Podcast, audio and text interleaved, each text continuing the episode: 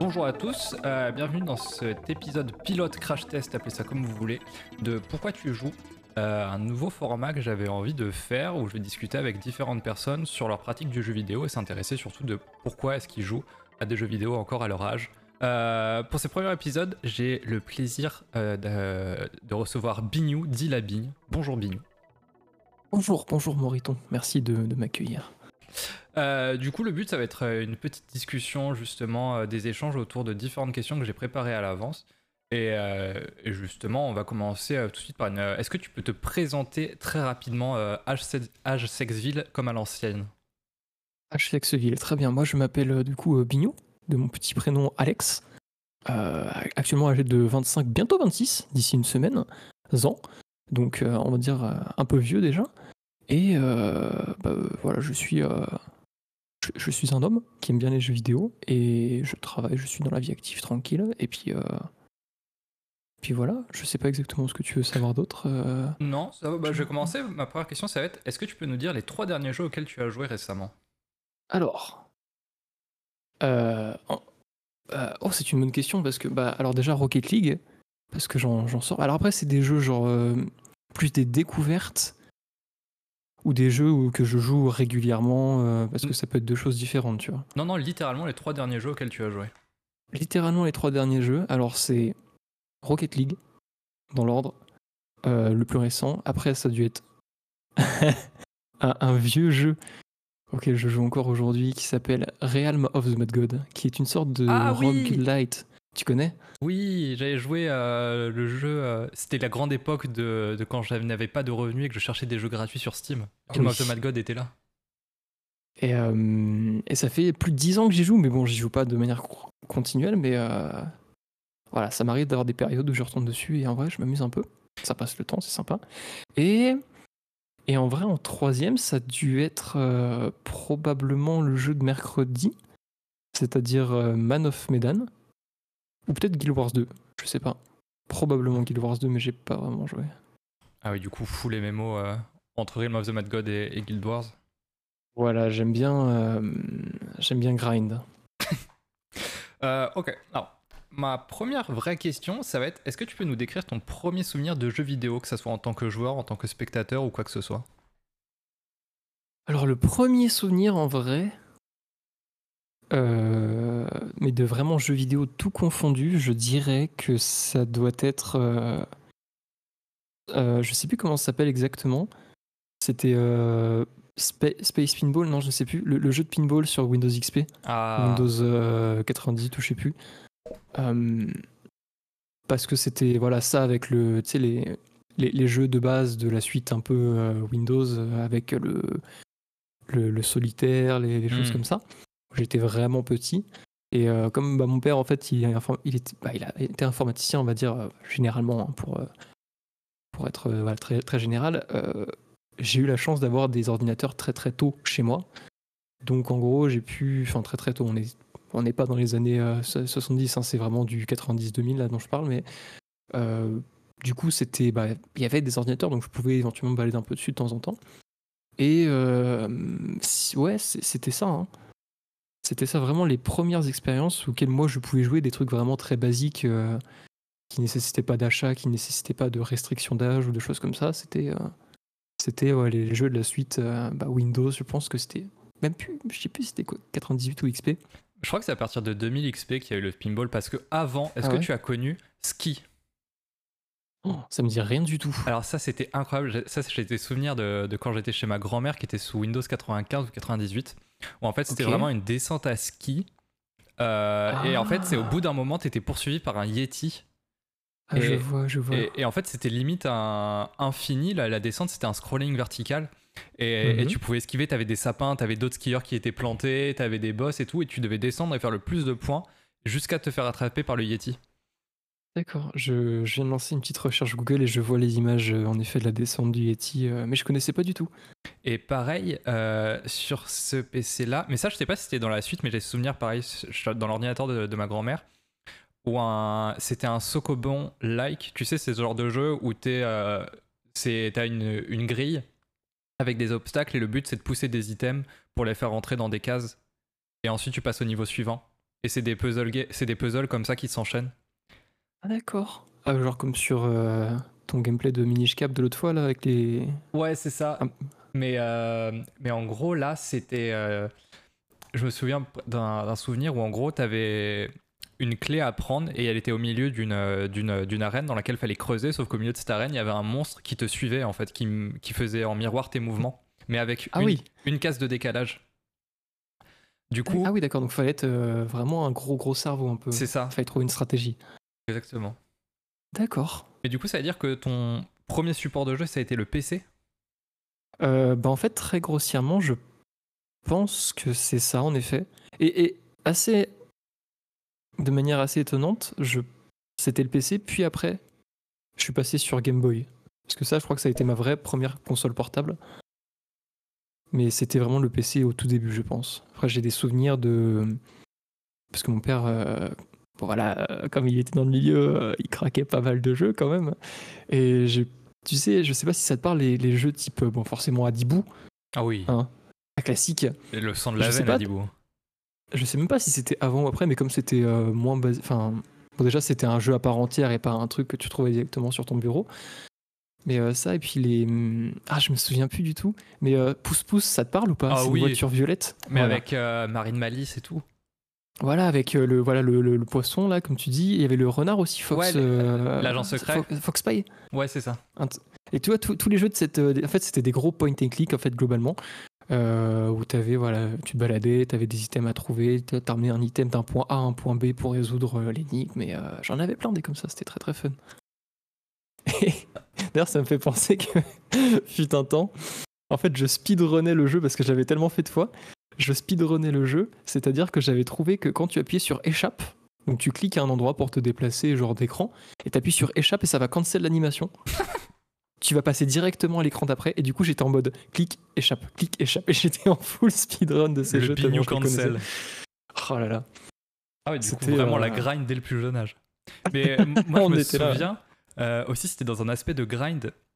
Alors, euh, ma sœur, je sais plus comment elle a eu ça, mais on avait un jeu Becherel. Donc, ça existe, les jeux Ah du ouais Becherel, où en fait, c'était un, un jeu de loi, et chaque cas, c'était un mini-jeu de conjugaison. Et, euh, Oh. et c'était incroyable. Et je me souviens, tu avais des voix qui te disaient des choses genre euh, araignée du matin, chagrin, araignée du soir, espoir. Et quand je suis rentré en CP, je me souviens, ça va être trop bien parce qu'après, je vais pouvoir jouer au Becherel. Et euh, t'as ma soeur qui m'a jugé. Parce que franchement, c'était vraiment pas le meilleur jeu de ma vie, mais j'en gardais très bons souvenirs. D'accord. en vrai, tant que ça te divertit, euh, c'est bien. hein. C'est cool. ça. D'accord. Euh, du coup, ma prochaine question, ce serait pour toi, c'est quoi un bon jeu? Et donc, a fortiori, c'est quoi un mauvais jeu? Hum, J'avoue que en fait, je pense qu'on a chacun, sans, sans avoir de, de comment dire, de critères très définis. Alors bien sûr, il y a des critères qui sont forcément définis au fur et à mesure de l'expérience et tout ça. Mais juste en jouant, on va savoir si on aime un jeu ou pas. Et des fois, c'est vraiment pas défini du tout. C'est juste euh, au feeling. Et déjà, je pense que ça va dépendre du genre. Je sais que moi, par, par exemple, personnellement, il y a des genres de jeux que je, n'apprécie pas spécialement comme par exemple les, genre les, tous les, les jeux de, de foot, de sport, les choses comme ça, Mhm. c'est pas vraiment c'est pas ma cam quoi. Les jeux de gestion notamment, tout ce qui est euh, AOE, tout ce qui est euh, les civilisations, les bon ça peut m'amuser mais je sais que je vais pas y jouer, je vais pas mettre 100 heures de jeu, 100 heures de jeu pardon dedans. Et donc principalement déjà au niveau du genre, je sais qu'il y a des trucs que j'aime et que je n'aime pas. Et après globalement, qu'est-ce qui va être qui va me plaire dedans? Bah, je pense que ça va être euh, est-ce que je est-ce que j'arrive à, à bien m'imprégner dedans? Est-ce que j'arrive à, à prendre du fun? Mhm. Est-ce que je vais réussir à, accrocher peut-être à l'histoire Est-ce que je vais juste trouver le jeu beau et ça va me suffire? Je pense qu'il y a beaucoup, beaucoup de choses qui vont faire que je peux aimer, même si tu vois, tu as un critère qui est respecté, mais pas forcément les autres, bah, ce critère peut être suffisant pour aimer, mais bon, pas du top tier non plus, mais tu vas l'aimer.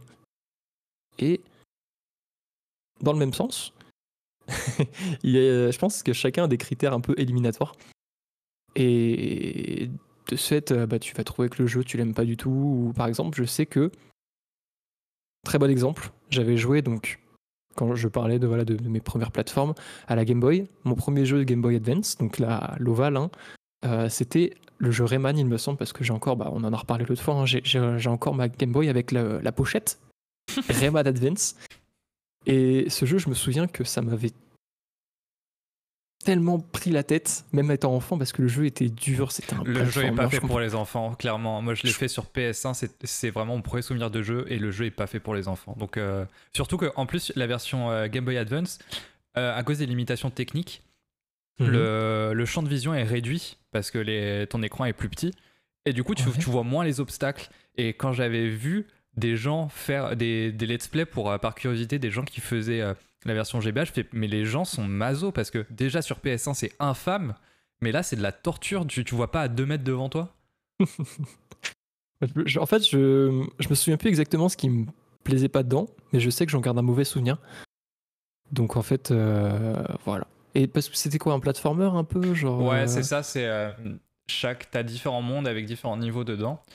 Mm. Euh, et, en fait, là, tu as une, vraiment une turbo Zumba dedans, c'est-à-dire que si tu veux avoir euh, le boss de fin, si tu veux y accéder, il faut que tu aies toutes les cages.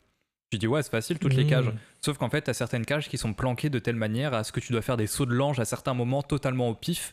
Et au dernier moment, tu as une plateforme qui va apparaître avec la cage. Et, et globalement, mais si tu veux faire le jeu, et pas y passer 100 heures, il faut une solution sur les genoux pour certaines cages, sinon c'est pas possible. Ah ouais, dur. Eh et en plus, il y a vraiment des phases de plateforme qui sont assez vénères, euh, notamment sur la fin dans la caverne du scorpion ou alors le monde, de la, le monde du dessin. Et c'est vraiment de la plateforme euh, hyper vénère. Donc euh, clairement, c'est un emballage pour les enfants. Et je pense que c'est pour ça que ça a été beaucoup vendu. Mais derrière, non, non, non. Ouais, je vois. Parce que, en fait, ce qui.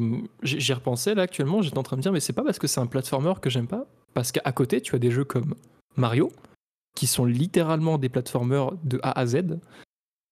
Et ça, pour le coup, j'adore. J'ai aucun problème avec les Mario et je les trouve très très fun. Du coup, tu vois, le fait de passer de Rayman à Mario, eh ben, on est sur un genre de jeu qui est similaire, mais au niveau de la réalisation, de l'effet perçu, peut-être juste parce que c'est l'or, les personnages, tout ça, mais les contrôles aussi, peut-être même.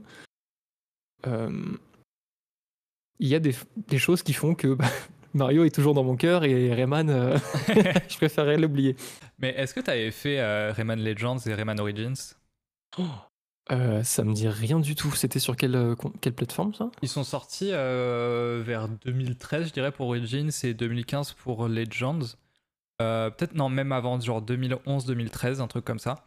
Et c'est sorti sur PS3, Xbox 360, PC. Après, ils sont ressortis sur Switch, sur Vita, c'est sorti à peu près partout. Et en gros, c'est vraiment de la, la, plateforme en 2D parce que Rayman 2 et Rayman 3 étaient passés en 3 dimensions. Et là, c'est un retour à la 2D.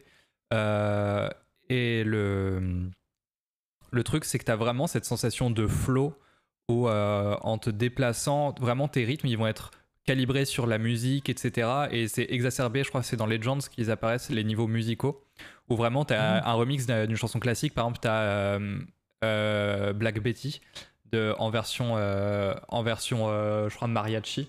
Non, c'est Eyes of the Tiger en version mariachi. Et en fait, c'est fait à tel point que si tu sautes en rythme, si tu fais les actions en rythme, eh ben, tu vas avoir cette sensation de flow qui va être décuplée parce que tu as l'image, tu as le son, tu as les, mhm. ennemis, il y a tout qui, qui se connecte. Mais euh, c'est vraiment beaucoup plus la ligne droite et la balade, sauf si tu veux faire les 100% où tu as des trucs un peu énervés. Mais sinon, non, c'est des super bons jeux et c'est la vraie bonne plateforme. D'accord. Ah, je... En fait, non, moi vraiment, euh, mon. Alors peut-être que j'ai été traumatisé par euh, le Rayman sur, euh, sur Game Boy Advance, mais je ne me suis jamais après relancé dans la. Bah, dans... Finalement, dans la série des, des Rayman, parce que je. En fait, je, je sais pas, j'affectionnais pas particulièrement, ça m'a pas marqué au point de vouloir continuer, tu vois. Mmh Et. Mais là, Parce qu'en fait, j'essaie juste.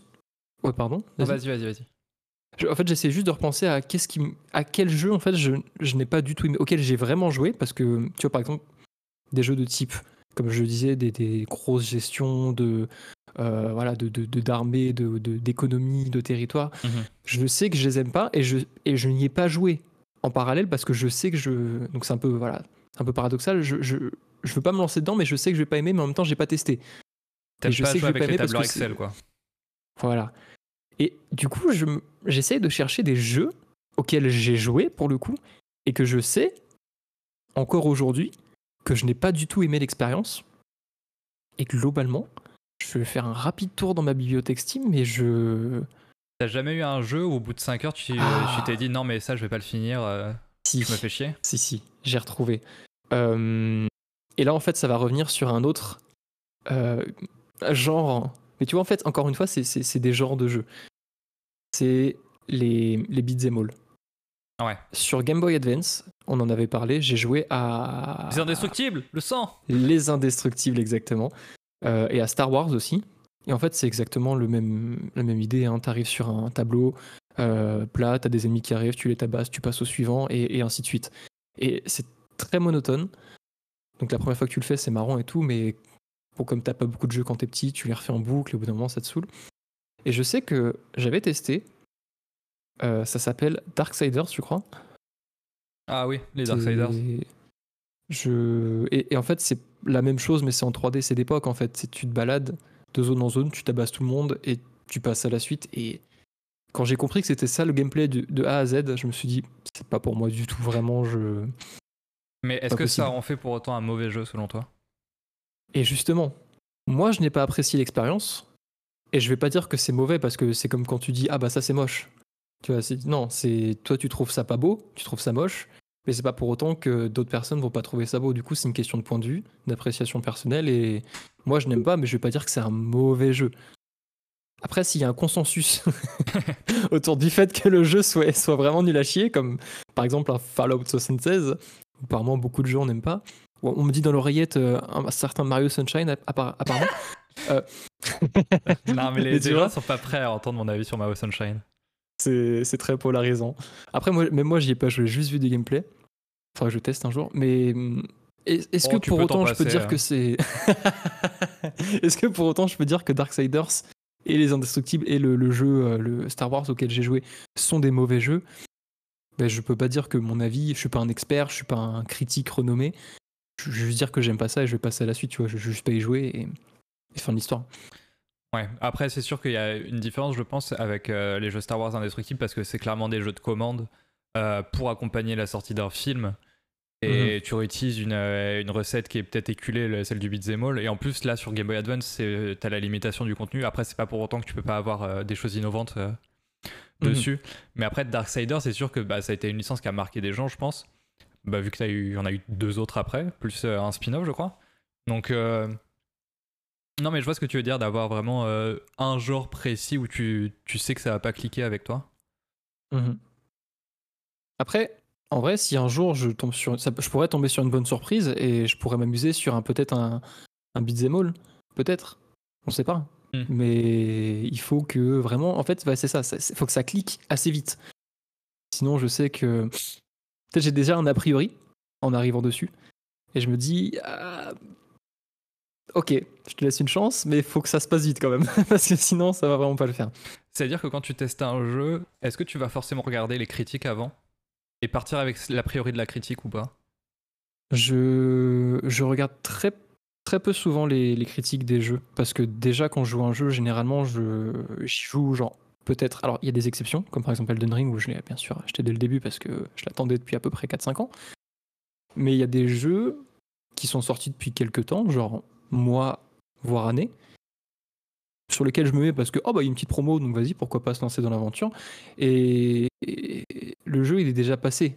Tu vois, il a déjà fait son temps, entre guillemets, en termes de, de hype. ah bah oui, tout le monde en a déjà parlé, ça redescend. Et là, j'arrive dans un contexte où c'est bon, le jeu, il, on n'en parle plus trop, Peut-être que tu l'as déjà essayé, peut-être que tu l'as pas fait, mais c'est plus dans les actualités au point d'en voir euh, sur toutes les pages Reddit, comme on a pu voir avec euh, Cyberpunk fut un temps. Ouais. T'en entends parler tout le temps, tout le temps, tout le temps. Et c'est la raison pour laquelle je me suis dit, tu vois, par exemple, je vais y jouer, mais beaucoup plus tard. Notamment quand les bugs seront résolus, mais.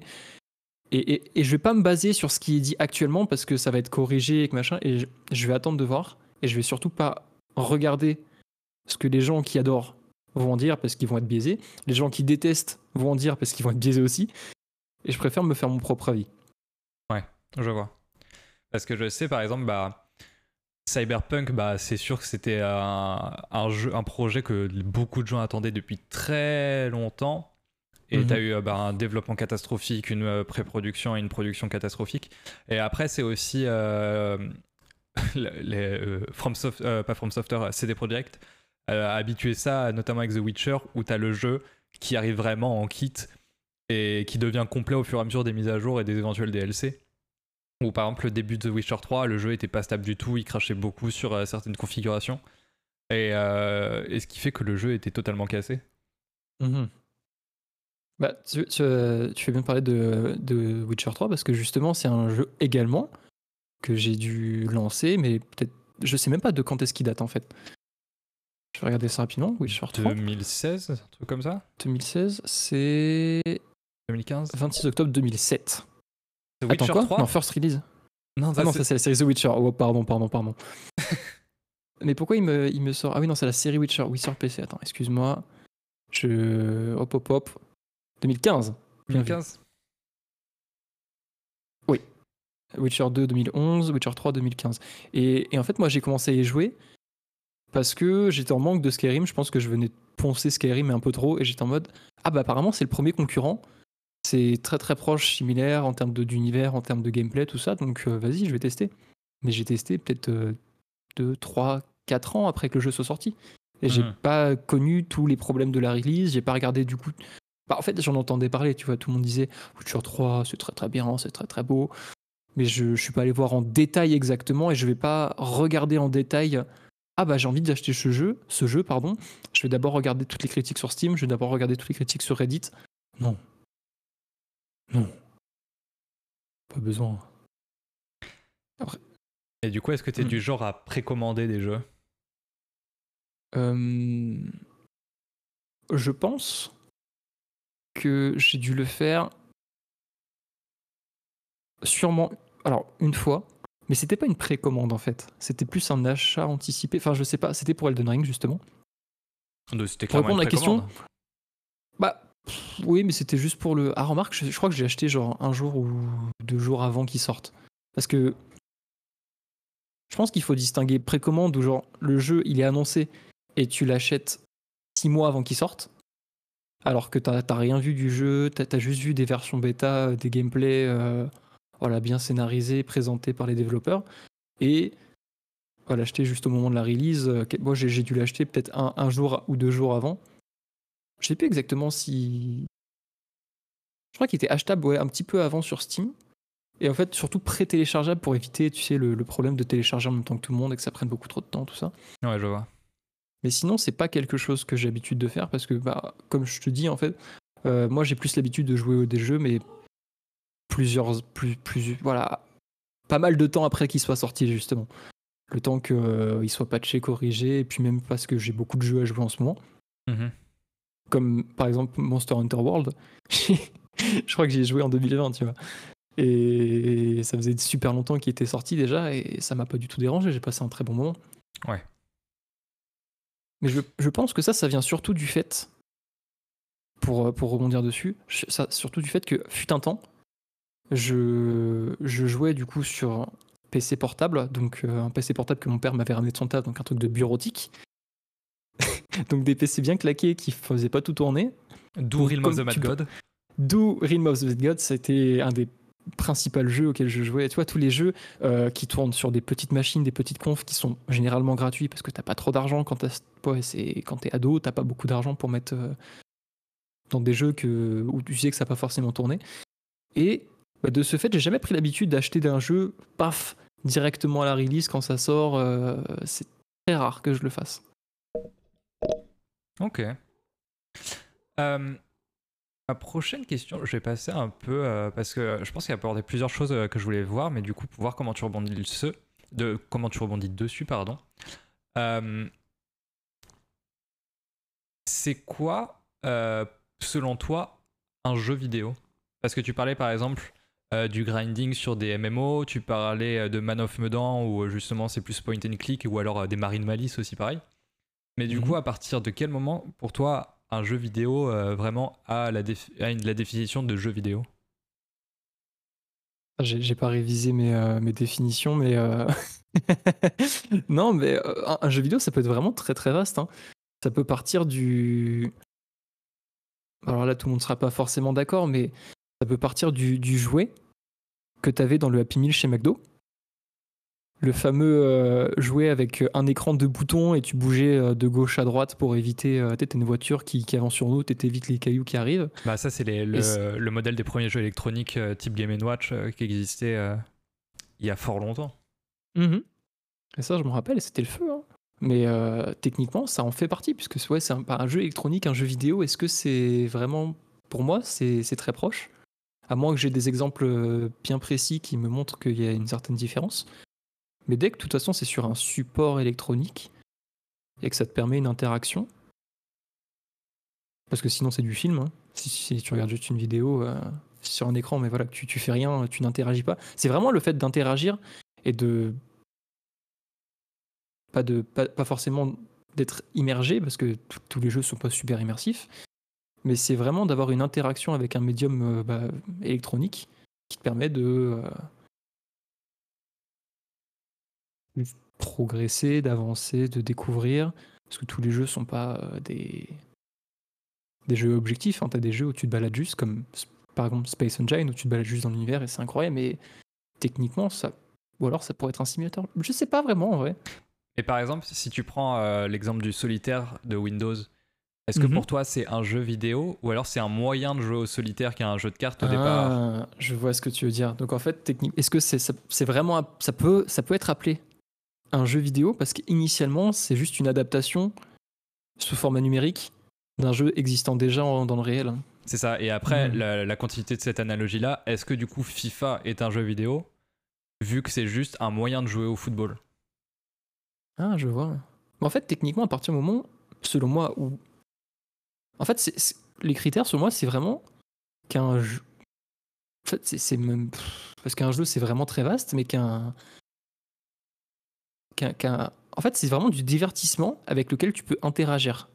Ouais, je vois. Et à partir du moment où c'est sur un médium numérique, électronique plutôt, parce que numérique c'est pas forcément la même chose, mais électronique, donc euh, une vieille euh, GBA ou une Sega ou, une Wii ou un ordinateur ou n'importe quoi, même ton téléphone, euh, à partir du moment où tu as quelque chose, enfin, faut pas que je dise quelque chose parce que du coup ça, ça, dilue un peu le sens, mais dès que tu as voilà, un divertissement, un, médium de divertissement, on va dire, avec lequel tu peux vraiment interagir, parce que je pense que le jeu vidéo, c'est l'objectif principal, c'est d'interagir avec, c'est de, d'effectuer des actions qui vont faire quelque chose qui va te permettre, voilà, de, de, te divertir littéralement. Mmh Donc du coup, le solitaire sur ordinateur, bah, techniquement, je pourrais dire que ça rentre dans ces critères-là. FIFA, ça rentre dans ces critères-là. Et ça te permet aussi voilà, de, faire des choses qui ne sont pas. de réaliser des actions qui ne sont pas forcément faisables euh, depuis chez toi. Hein. D'accord, tu peux jouer au solitaire mais sur ta table, mais si tu n'as pas de carte chez toi, bah, tu peux pas vraiment. Alors que si tu as un ordinateur, tu peux techniquement y jouer. Pareil pour FIFA, tu pas forcément une équipe de 10 potes avec qui, enfin même c'est quoi, c'est 11. Donc deux, deux, équipes de 11 personnes euh, qui sont prêtes à jouer euh, dès que tu le veux. Euh... Ah, je sais pas, j'aimerais bien entendre la réponse d'autres personnes euh, sur cette question. Bah, c'est clairement une question sans réponse exacte et, infinie, et je pense qu'il y a autant de définitions qu'il y a, qu'il y a de personnes. Mhm. Parce que c'est un caractère en plus très philosophique, de, parce que tu peux revenir à la question de c'est quoi le jeu? À partir de quel moment tu considères un jeu? Est-ce que le jeu c'est l'amusement? Est-ce que le jeu c'est gagner quelque chose à la fin? Du coup, et pareil, c'est du coup la vidéo, qu'est-ce que c'est? La vidéo, c'est voir quelque chose, des gens qui sont faits par des vrais, enfin par des vrais gens, avec des vrais monsieur qui bougent ou des vraies dames qui bougent devant toi, ou alors est-ce que c'est euh, c'est des choses euh, justement euh, vraiment filmées qui sont retranscrites sur un écran? Donc non, je pense qu'il n'y a, pas de mauvaise réponse, mais mais ouais, mais tu vois, c'est vraiment cette, cette question-là de, et je pense que c'est vraiment tout à chacun d'y répondre, de pourquoi une chose va être considérée comme un jeu et une autre non. Euh, au même titre, après là, c'est une autre analogie. Si tu regardes euh, pourquoi est-ce que certaines activités sont décrites comme des activités ou des hobbies de compétition, avec un aspect compétitif, et d'autres comme des sports, ou euh, justement, si tu regardes les échecs, qu'est-ce qui va différencier les échecs d'un combat de boxe par exemple ou d'un match de foot? Parce que tu as de l'entraînement, tu as de la préparation mentale, tu as de la préparation physique. Euh, peut-être qui est, moindre, mais c'est quand même euh, une grosse contrainte de rester assis pendant une, partie, de rester concentré pendant toute la durée de ta partie. Mais du coup, euh, ouais, c'est. mais je pense que ça, ça, vient aussi avec le rapport de, de, chacun avec le jeu vidéo et de son expérience, de se dire, bah ok, ça par exemple, je sais que ça c'est un jeu vidéo pour moi, et si tu te dis par exemple des jeux comme a pu le faire, j'oublie le nom, mais les jeux de. des 3 Become Human, Beyond Two Souls, etc., les jeux de David mhm. Cage où là c'est vraiment des cinématiques dans lesquelles tu interagis avec des QTE. Est-ce que, ça, ah, je vois. est-ce que ça tu vas le dire bah, Ou alors Men of Medan, où c'est beaucoup de QTE. littéralement, c'est pareil, ouais. Je sais plus lequel studio fait ça, mais du coup, est-ce que c'est des jeux vidéo ou c'est des films interactifs? C'est vrai qu'en fait, bah en fait, techniquement, pour moi, c'est vraiment l'interaction. Si tu peux avoir une interaction et tes choix vont permettre d'effectuer des, actions ou de, mener, de te mener à un chemin différent qu'une autre personne, bah c'est, c'est là ça rentre plus dans la catégorie en effet du jeu. Parce que quand tu vas au cinéma, que tu vas regarder ton dernier, euh, ton Avengers, ça, tout le monde va être assis, tout le monde va voir la même chose, et peu importe ce que tu penses ou peu importe ce que tu vas essayer de faire dans ta salle de cinéma, il va se passer exactement la même chose pour tout le monde. Alors que quand tu es devant ton jeu, un Man of Medan ou comme tu dis un Detroit euh, Become Human, tu vas tout le monde va avoir le même médium devant soi, mais en fonction de tes choix et de l'interaction que tu vas en faire, les choix que tu vas faire dedans, tu peux avoir des résultats complètement différents. Bah non, parce que tout est prévu à l'avance. Alors tout est prévu, mais en fonction de ce que tu vas faire, parce que si, tu n'avances pas, si le jeu tu n'y joues pas, tu, tu ne vas pas avancer. Déjà, ne rien faire, c'est une action techniquement. Parce que si tu ne fais rien, ça, ne progresse pas. Ou alors ça progresse, parce que des fois tu as des choix avec du temps et ils te font paniquer parce que. Mais dans un film, même si tu décides de fermer les yeux et de boucher les oreilles, le film il va continuer, peu importe de ce que tu vas faire. Je sais pas si c'est une très bonne comparaison, mais c'est vraiment l'interaction que tu vas en avoir, et même si en effet tu dis c'est programmé, différents choix sont programmés et différents chemins euh, vont avoir lieu, mais sont bien définis par les développeurs on peut, on a tous la possibilité de euh, de faire en sorte que le médium, enfin le, l'histoire, généralement, on va appeler ça comme ça, euh, se dirige plutôt d'une certaine manière ou, d'une autre. Mais du coup, admettons que tu es un, projet de cinéma où, au plein milieu de, la projection, euh, le personnage principal doit faire un choix. Et là, c'est c'est un vote à main levée dans la salle de cinéma pour dire quel choix va faire le personnage et ensuite le film continue en fonction de ce choix. Est-ce que ça serait du jeu vidéo ou ça resterait du cinéma? En vrai, ça serait très drôle. Mais hum, là, du coup, en bah, termes t'as la moitié de la salle qui, qui, part parce que c'est pas son choix qui a été pris. C'était pas moi, c'est pas moi que j'ai décidé. Non, mais en fait, ça, je le compare un peu à. Hum, parce qu'en fait, techniquement, ça, ça a déjà été fait sur, euh, tu sais, sur YouTube avec les. Ouais, c'est des, incrustations là, mais ouais, les euh, annotations. voilà, les annotations, pardon, ouais où tu pouvais choisir sur certaines vidéos, bah voilà, euh, à la fin, bah, j'ai vu une vidéo par exemple de JDI il n'y a pas très longtemps, c'était sur, euh, c'était sur Matrix, où tu pouvais voilà, choisir euh, deux choix, et du coup tu avais deux fins différentes techniquement. Et en effet, du coup, on n'est pas dans un contexte de jeu vidéo, même si tu as fait un choix. Donc je, je, vois ton argument en fait. Tu, tu interagis quand même, mais et tu, choisis une des fins qui, sont, qui, est proposée par la personne qui a créé ce médium, mais on n'est pas dans un, dans un contexte de jeu dans le sens où. Ouais, c'est. Parce ah, que pas pareil. si tu retournes justement au sens littéraire, tu dis bien jouer un rôle. T'as cette notion de mhm. jeu-là dans le cinéma et dans le théâtre. Et t'as beaucoup euh, dans le théâtre d'improvisation euh, les comédiens qui, et les comédiennes qui vont s'adapter en fonction des réactions du public. Donc tu vois, tu peux avoir ce, sentiment d'interactivité aussi dans, les arts du spectacle. Ah, je vois ce que tu veux dire. Donc à partir de là, ouais, comment est-ce qu'on peut... Euh, ouais, c'est, en fait, c'est vraiment toute cette... Parce que finalement, c'est vrai que la notion d'interactivité, elle n'est pas si forte que ce que je pensais, en effet. Puisque comme tu le dis, on, peut, on pourrait mettre en place des systèmes euh, dans un cinéma ou au théâtre qui permettent de modifier voilà, le cours de, de la pièce ou du film ou de la vidéo que tu regardes euh, pendant qu'elle a lieu. Mais en effet, en fait, c'est plus au niveau de la notion de, jeu finalement. Genre qu'il y ait un objectif à réaliser, qu'il y ait, ouais, ça tombe plus. C'est une bonne question. Mais parce que pareil, euh, si tu reviens justement, si tu prends le média du jeu vidéo, euh, du coup, le jeu vidéo littéralement, c'est voir le jeu. C'est ça le principe de vidéo. Et pourtant, tu as des personnes en situation de handicap qui sont malentendants ou complètement sourds et qui, ou alors non, pardon, complètement aveugles euh, ou avoir avec des cécités partielles, mais qui arrivent à finir des jeux justement par euh, les feedbacks audio ou haptiques qu'ils peuvent avoir dans leur manette. Mhm. Et du coup, ça, ça reste un jeu vidéo, sauf que l'utilisation n'est plus celle du jeu vidéo, mais du jeu sonore. Ouais, je vois ce que tu veux dire. Après, je pense que tout comme euh, les, les, les, les systèmes de jeu évoluent, parce qu'on est passé quand même euh, en genre 20 ans à des consoles complètement. euh, voilà, Attends, il y a 20 ans, on était en 2002. Ouais, c'était la PS1 et la GameCube.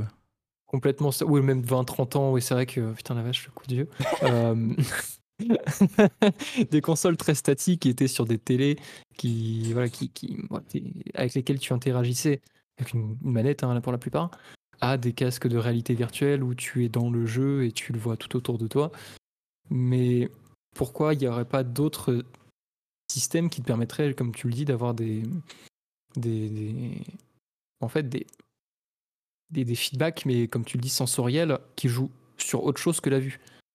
Comme par exemple, comme tu dis, le son, ou juste des sensations de toucher, ou des choses comme ça, qui te permettraient de, permettraient de jouer différemment finalement. Par exemple, je sais pas si tu connais cette anecdote, mais il y a un très très bon joueur de Street Fighter qui est aveugle. Ah ouais? Et en fait, il se repère. euh, je, je sais plus s'il joue Ken ou Guile. Mais en fait, il se repère dans l'espace en lançant des, des projectiles. Donc je crois, mais je crois qu'il joue Ken ou, ou Ryu. Et genre, il lance des, des Hadoken. Et en fonction du temps que ça met à avoir le bruit soit de la personne, euh, soit du mur, et ben, il sait à peu près où il est sur l'espace et il joue en fonction de ça. Ah oui, comme une chauve-souris en fait. Exactement. Stylé. C'est marrant, la, la capacité d'adaptation et tout, c'est incroyable. hein. Mm. Mais, mais d'ailleurs, ça me fait penser à un jeu qui m'avait été. euh, ouais, J'avais discuté, donc c'est quand j'étais en cours de, de Sécu, je crois. Euh, mon prof qui m'avait parlé d'un jeu mobile où, en gros, le principe, c'est que dans l'histoire, tu es un- une sorte de chevalier aveugle, de samouraï aveugle, je sais plus exactement. Et l'idée, c'était tu mets ton casque sur les oreilles, tu gardes ton téléphone dans la main et tu peux jouer. Mais, enfin, tu dois jouer sans regarder ton téléphone, tu peux juste jouer les, les yeux fermés et tu vas faire des actions en fonction de ce que tu entends et ce que tu vas ressentir sur le téléphone. Tu sais, des fois, ça va te faire des petits vibrements, des Ouais. petites vibrations, pardon. Et tu vas entendre des dialogues, des, des- des bruits, des choses comme ça. Et en fait, ça te permet de jouer sans voir. Bah, il y avait euh, ça, un jeu, je sais plus comment ça s'appelle, c'est dans le noir, et en fait, quand tu fais des mouvements, bah, en fait, tu vois les vibrations de tes pas, et ça se réverbère sur les parois ou sur euh, les, les ennemis qu'il y a dans ton niveau. Et c'est comme ça que tu te repères. Donc, si tu es immobile, t'as aucune info sur ton environnement, mais quand tu bouges, t'en as. Ah ouais. C'est impressionnant. hein. Euh, Hop. Je vais passer, là, ça va être euh, l'instant sponsorisé par euh, les crédits formation PCF, CPF, pardon. Si tu bossais dans l'industrie, qu'est-ce que tu aimerais faire comme taf? Donc, dans l'industrie du jeu vidéo, c'est ça? Ouais. Euh, Qu'est-ce que j'aimerais faire? C'est une bonne question. Parce que du coup, c'est ultra vaste. Pour faire un jeu vidéo, il y a besoin de, tellement de choses. Et en plus, euh, ça dépend de quel jeu, parce que tu as aussi des. Non, non- non seulement le jeu en lui-même, mais par exemple, si c'est un jeu en ligne déjà. Parce que moi, je, comme je, voilà, j'ai joué à pas mal de jeux type en ligne, euh, que ce soit des MOBA, que ce soit des MMO, des choses comme ça. ou des versus euh, Rocket League ou des Counter-Strike bah, tu as toute la notion bah, aussi euh, réseau à gérer, Mhm. au-delà du simple euh, jeu que, qui tourne dans lequel sur ton PC. Et moi, qu'est-ce que j'aimerais faire le plus? Oh. Je t'avoue, je me suis jamais vraiment posé la question. J'ai toujours trouvé ça très très cool, mais je me, je me suis jamais projeté en tant que. Si j'avais l'opportunité, un jour, qu'est-ce que j'aimerais faire de. À quelle partie hein? Parce que je sais que tout ce qui est hum, design, en fait, enfin, design, vraiment, les personnes qui font les artworks, qui, qui créent euh, peut-être des modèles en 3D sur des logiciels, tout ça, c'est pas forcément quelque chose qui me chauffe.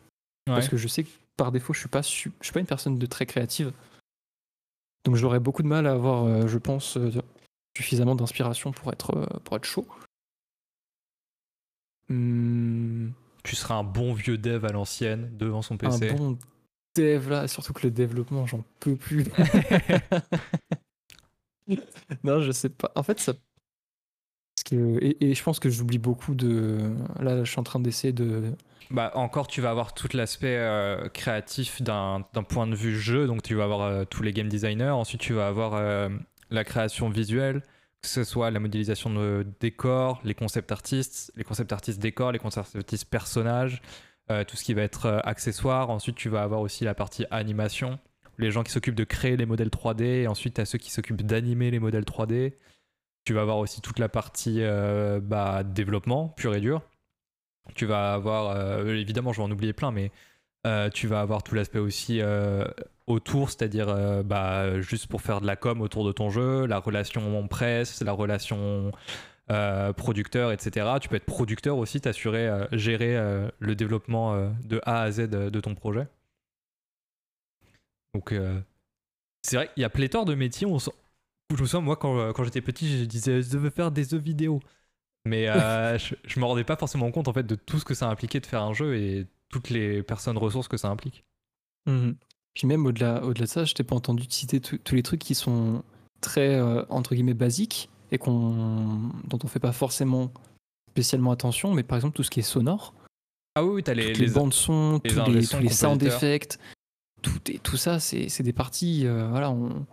Et en fait, quand tu finis un jeu et que tu vois la liste interminable de gens qui ont travaillé sur le projet, tu dis mais putain, mais c'est énorme! C'est énorme. Je me rappelle Cyberpunk, mais ça durait. Euh, oh. Je crois que j'ai eu le temps d'aller euh, faire les courses. non, Des euh, cybercourses. C'est des cybercourses et c'était vraiment très long. Et en vrai, c'est. Ouais, j'avoue, je, je sais pas du tout. Probablement, c'est vrai que le son c'est très intéressant, mais voilà, comme je te dis, c'est ça touche au créatif et c'est pas forcément un domaine dans lequel je suis, je suis bah, très bon. Après, tu peux être un son et juste tu t'occupes d'enregistrer euh, les voice actors, d'enregistrer euh, les instruments et, c'est marrant. C'est vrai que c'est en fait c'est très cool cette partie-là, même euh, tous les ouais tous les sons aussi. C'est très sympa. Mais parce que tout ce qui est, en fait, je me rends même pas compte à quel point ça peut être compliqué. Toi, même par exemple un level design, c'est pour faire en sorte que ça soit compréhensible, fluide, que tu, arrives à faire en sorte de. En fait, c'est un domaine ultra, ouais, dans toute, toute la partie créative, c'est. Enfin, giga respect, hein, parce que. parce que les anges sont très chauds. Bon, après, ils n'ont pas démarré nulle part. Hein. Je pense qu'ils ont fait des études, ils ont bien compris, euh, bien étudié, ils ont bien travaillé, euh, ce qui leur permet d'être euh, très chauds aujourd'hui, mais. Ouais. Hmm. Moi, je sais qu'en fait, j'aime bien, en termes de hobby, tout ce qui est la vidéo, j'aime bien, globalement. Après, tu peux être réalisateur, réalisateur de, de cinématiques. Ouais, c'est vrai que c'est. Mais je pense que je ferais plus voilà, quelque chose qui. Parce que le montage vidéo, c'est une partie que j'aime bien, en fait. Et je sais que j'en fais euh, voilà, de, mon côté, juste pour m'amuser. Euh, que ce soit des trucs marrants ou des trucs voilà, bah, pour le. faire des, des conneries de best-of ou juste du voilà, faire du, montage rapide d'une série. Mais ce serait probablement plus dans ce domaine-là que je chercherais quelque chose. Ok. Enfin, vis-à-vis de ce que je sais faire aujourd'hui, c'est vrai que si tu me dis, allez, tu peux faire n'importe quoi, tu as les capacités de faire n'importe quoi, qu'est-ce qui te chaufferait? Ouais, ce serait peut-être plus quelque chose de graphique, je pense. Ok. Peut-être plus euh, quelque chose dans le design, euh, parce que c'est vrai qu'en fait, je réfléchissais par rapport à ce que je sais faire aujourd'hui, et si demain j'avais une opportunité, mais euh, ouais, si j'étais genre l'homme parfait et que je savais tout faire, ce serait peut-être plus quelque chose de vraiment créatif en termes de. Ouais, vraiment, comme tu disais, hein, peut-être création de, personnages de niveau, de décors, de. Il y a vraiment, moi je suis impressionné hein, des gens, et par tous les médiums, hein, que ce soit du pixel art ou vraiment des, comme un peu sur Guild Wars 2, des fois des, un peu de la peinture à l'huile, limite, enfin pas, pas, de peinture à l'huile, mais vraiment un effet de peinture. Euh, enfin voilà, c'est incroyable. Ok. Là, on va, on va s'intéresser à toi, la bigne. On va, on va, on va intégrer euh, tes émotions.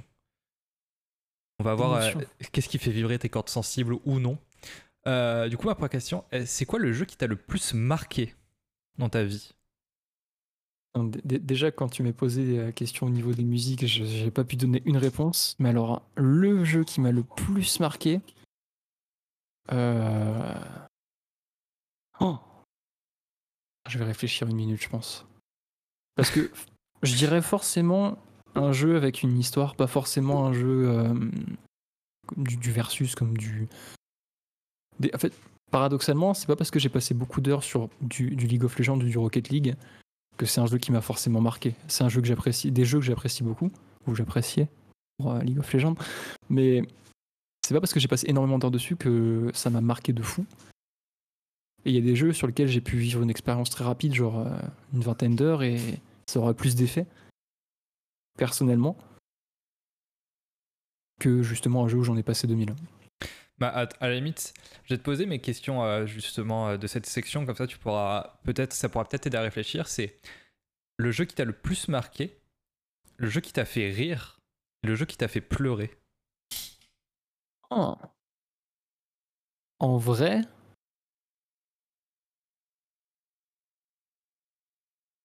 c'est encore pire, c'est trois fois la même question, mais euh, terrible. Euh, non, pas la même, mais bien sûr, euh, trois, parties un peu forcément distinctes. parce que là, en tête, un jeu qui m'a fait pleurer. J'avoue que je suis. Oh, je cherche. Hein. Je cherche, je cherche, je cherche. Parce que je sais que dernièrement, mais là du coup c'est peut-être parce que c'est très frais dans la mémoire, mais tu vois, j'ai fini Cyberpunk. Et pour le coup, c'est un jeu qui m'a marqué, mais pas forcément le plus, mais juste dans le sens où, tu vois, les, personnages secondaires de l'histoire, ils ont des quêtes, et globalement, ils sont tellement bien représentés, décrits, que tu as réellement l'impression d'avoir une interaction avec eux, et ça te tu, tu les oublies pas comme ça en fait. T'as vraiment l'impression d'être. Euh, d'avoir euh, bu une bière avec eux, d'avoir fait une mission de fou avec eux et tu t'en souviens encore. Mais peut-être pas au point que ça me. ça me marque. Il n'y a pas un jeu où tu dis putain, ça. Euh, ça c'est vraiment le jeu quoi. Bah. En fait, je te dirais bien. Je te dirais bien un Skyrim. Hein ou un, jeu qui m'a vraiment euh, voilà qui m'a époustouflé même si c'est pas voilà c'est pas le jeu le plus beau de la terre euh, il est sorti en 2011 ou 12 je crois donc il se fait un peu vieux tout ça mais je sais que quand j'y avais joué j'avais passé à enfin, j'étais tellement dedans c'était la folie c'était trop trop bien en fait j'essaie juste de, oh. Oh. c'est pas facile parce que vraiment marquer marquer Marqué, c'est fort, hein, c'est quand même le jeu. Mais je dirais toujours. Ça t'a marqué, genre, c'est celui qui est censé devenir en premier en tête. Tu n'as pas un jeu pas, Ok, je, vais tourner ma question autrement. Admettons que tu dois. T'es es avec une personne, elle te dit Fais-moi découvrir ce que c'est le jeu vidéo. Ah ouais. Mmh. Bah en vrai Skyrim, hein. Elder Scrolls 5 Skyrim, hein, c'était. T'as tellement de choses à faire, t'as tellement de façons de les faire, t'as, t'as, une... t'as pas, un univers, mais t'as un, pays entier euh, devant tes yeux là. C'est pour moi c'est un c'est un excellent jeu.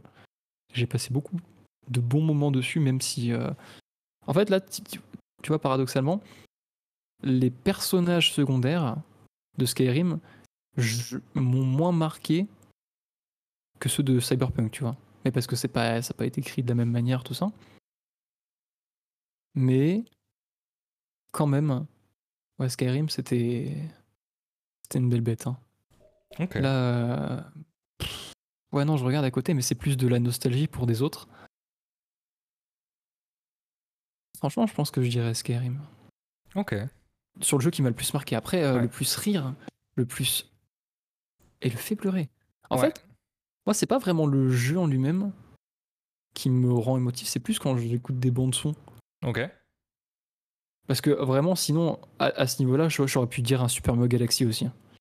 Super Mario Galaxy, il était vraiment. Fait, tout, tout était trop bien en fait. Et tu te balades dans la galaxie, dans l'univers, c'est les musiques sont fantastiques. C'est tu joues en plus tu joues Mario, donc c'est un platformer, hein, pas comme Rayman. hein. Et, euh, et c'est très très bien. Et tu t'amuses et tu t'en prends plein les yeux aussi. En vrai, ouais, je dirais probablement les deux. Les deux qui m'ont le plus marqué, ça doit être ceux-là. Ah, je t'en donne, je triche, je t'en donne pas qu'un, je dirais deux. Et après, vraiment, qui m'a fait le plus rire. Oh, c'est dur, hein. Mais ça peut être à cause du jeu ou alors autour du jeu. Oh. Tu as par exemple un jeu multi où vraiment euh, t'as joué avec des potes ou des randoms et euh, et t'as eu des, si- des situations hyper comiques et euh, et t'aimes j'ai entre quand autres même- le jeu pour ça. J'ai quand même beaucoup rigolé sur League of Legends. je te mentirais si je, si je disais le contraire. Vu le, le nombre d'heures que j'ai passé, j'ai quand même beaucoup, beaucoup, beaucoup rigolé sur ce jeu. Et c'est vrai que bah, plus tu passes, plus tu passes d'heures, forcément, plus tu as d'occasion de rigoler. Et comme c'est un jeu sur lequel bah, tu joues avec des, voilà, des, des potes, des amis ou des, des randoms, c'est c'est un truc que tu partages. Donc probablement, ouais, en vrai, probablement League of Legends pour le coup, même si euh, au bout d'un moment tu fais une overdose, bien sûr, comme tout le monde. Rocket League aurait pu en faire partie, hein. Parce que quand même. On n'est pas grand champion par hasard. Ouais, non, mais là c'est plus du sale et du tryhard, donc euh, en vrai, euh, là il pourrait rentrer dans la catégorie celui qui m'a fait le plus pleurer. non, non, non, vraiment pleurer. Je pense que pleurer, ce serait vraiment. euh, je me suis vraiment senti immergé dans l'histoire, je pense. En vrai, je pense que Cyberpunk. hein. En fait, pas au point d'en pleurer, tu vois, mais ça, te rend vraiment émotif, quoi. Ok. C'est t'es tellement pris dedans. Et tu vois la différence, j'ai joué à un Witcher qui est écrit par les mêmes personnes, mais j'ai passé beaucoup de temps aussi. Je l'ai pas fini d'ailleurs. Mais je j'étais pas autant investi dans le jeu. Et franchement, en vrai, Cyberpunk, c'est en termes de vraiment émo- émotion. Bah d'ailleurs, mais même Cyberpunk en termes de rire, c'est pareil. hein, c'est, c'est, je pense qu'il te fait ressentir toutes les, émotions possibles de l'énervement à la tristesse, à au complètement content, des choses comme ça. Ouais, je pense que. Je pense que Cyberpunk c'est un bon candidat pour cette catégorie. Et, et du coup, ma question qui suit, est-ce que euh, il y a un jeu que t'as pas eu envie de quitter? Tu savais que ça allait être la fin et t'avais pas envie qu'il se termine Euh, Alors en fait, moi j'ai. Je sais pas si- s'il y a que moi qui pense ça, mais tu sais, tous les jeux qui te font arriver à un certain point en te disant voilà, ceci est un point de non-retour. Et, Ah oui, oui, je- et, et- et toi, tu finis le jeu, et quand tu finis le jeu, bah, tu reviens là. Et comme si t'avais jamais fini le jeu. Et ça, ça me rend fou. Genre comme dans Breath of the Wild, par exemple, tu. tu... Bah, dans Tu Dark Souls le jeu, 1 tu- aussi, c'est comme ça. Ah ouais? Ah bah. Heureusement je l'ai pas fini. Hein. Dans Dark Souls 1, en fait, quand tu tues euh, Gwyn, t'as le, t'as le choix soit de passer en NG, soit de, de recommencer, enfin de rester là où tu en es. Et rester là où tu en es, c'est avant de combattre Gwyn. Ah d'accord. À la différence du 3 par exemple, où dès que tu bats, euh, oui, dès que tu bats le, le Seigneur des Cendres, bah, tu peux passer en NG+. Et où? Bah, tu peux juste continuer ta vie. Et là, pour le coup, tu continues en, tu, tu l'as poutré. C'est ça. les événements, les événements restent. C'est ça, mais c'est ça l'avantage aussi dans premier Dark Souls. Après, il y en a que deux, mais c'est de pouvoir tester les- toutes les fins différentes. Hmm, ouais, je vois. C'est vrai que je les ai toutes faites sur, euh, Dark Souls 3 aussi. Très sympa. Bon, après, c'est. Elles m'ont pas fait. Bon, c'était sympa de voir une fois différente, mais elles m'ont fait plutôt ni chaud ni froid en vrai. Mais un jeu que j'avais pas envie de quitter. Euh...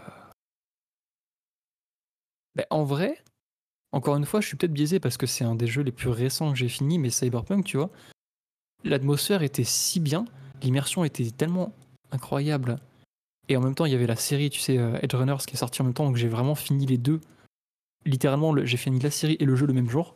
J'étais en mode, mais putain, mais il me faut encore plus de contenu sur Cyberpunk parce que j'ai encore envie de me balader dans la ville. Bah, la, envie prochaine de, éta- de- de continuer. la prochaine étape, c'est le jeu de rôle. Parce que vu que c'est tiré d'un jeu de rôle au départ. Ah ouais? C'est euh, une adaptation d'un jeu de rôle justement euh, dans un univers cy- cyberpunk. Et, euh, et c'est c'est de, de là que vient la, la genèse du projet. Donc si tu veux plus de cyberpunk, il faut que tu, tu trouves des groupes de, de, de, jeux, de jeux de rôle papier de, de cyberpunk. Ah, ah ben, je suis content d'apprendre des choses. Parce Mais, que euh, hmm? moi, ça m'a fait ça il y a, il y a pas longtemps. Euh, mais c'est bizarrement, c'est pas pour les mêmes raisons que toi de par l'univers. C'est que euh, j'ai refait Pokémon Colosseum sur GameCube. Et en fait, quand j'étais enfant, je l'ai jamais fini. Et j'avais beaucoup joué. On était bloqué sur le, le boss de fin avec ma sœur. Et on avait passé vraiment un été à jouer dessus. Et du coup, Ah ouais. j'avais jamais fini. Et là, quand je l'ai refait, je l'ai fini. Et en fait, je me disais, mais si j'éteins, c'est comme si j'éteignais une partie de mon enfance. Ah, dur.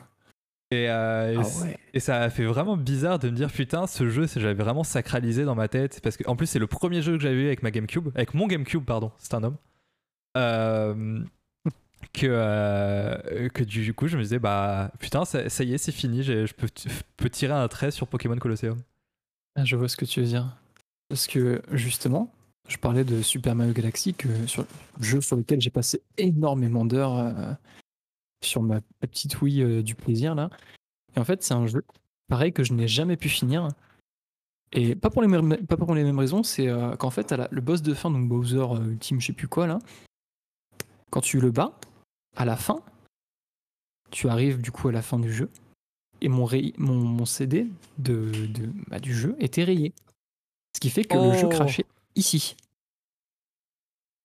C'est-à-dire qu'à ce jour, tu sais près de tu connais pas 15 la ans fin plus tard, j'ai jamais vu la fin de Super Mario Galaxy. ça se trouve Mario il meurt hein. euh, Ça se trouve, euh, euh, non, il fait des roulades, il s'en sort, il s'en sort. c'est un Mario Non, de ouais, Schrödinger il est à la fois mort et vivant J'ai jamais vu la fin de Super Mario Galaxy. C'est pour ça que je me tâte à le refaire en ce moment là. euh, puisque t'as ouais, jamais Dolphin, checké euh, euh, une, une vidéo? J'ai jamais regardé. En fait, ça m'avait tellement dégoûté. Parce qu'on pensait à la base que c'était juste un bug, donc on a réessayé 3, 4, 5 fois, et au bout d'un moment, on a compris que c'était tout le temps au même instant. Et euh, non. Non, non, non, c'est c'est Doomed. Donc peut-être qu'un jour, je, je referai jusqu'au Ouais. bout euh, Super Mario Galaxy et je ressentirai la même chose que toi. et tu l'éteindras Ah. avant de avant de battre Bowser Mhm.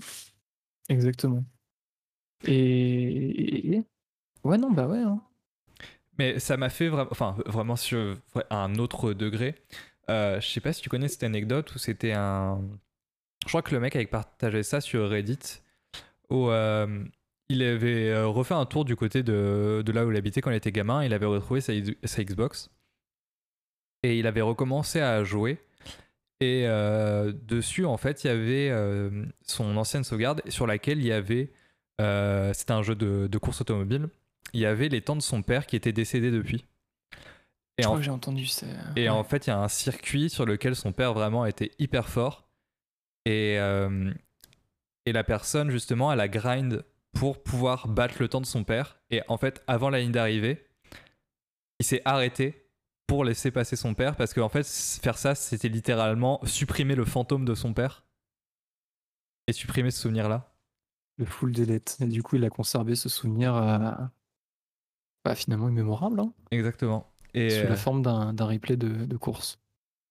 C'est ça. Et euh, pareil, euh, et ju- justement de dire ça, c'était euh, évidemment moi, euh, j'ai pas perdu de, de proches et j'ai aucun fantôme de, de, de proches décédés euh, sur, euh, sur, ma, sur ma GameCube, mais, mais vraiment euh, de me dire putain, ça y est, mon enfance, mon enfance est finie. Je suis désormais un adolescent de 26 ans. Prochaine étape. Prochaine Mais, étape, le bac.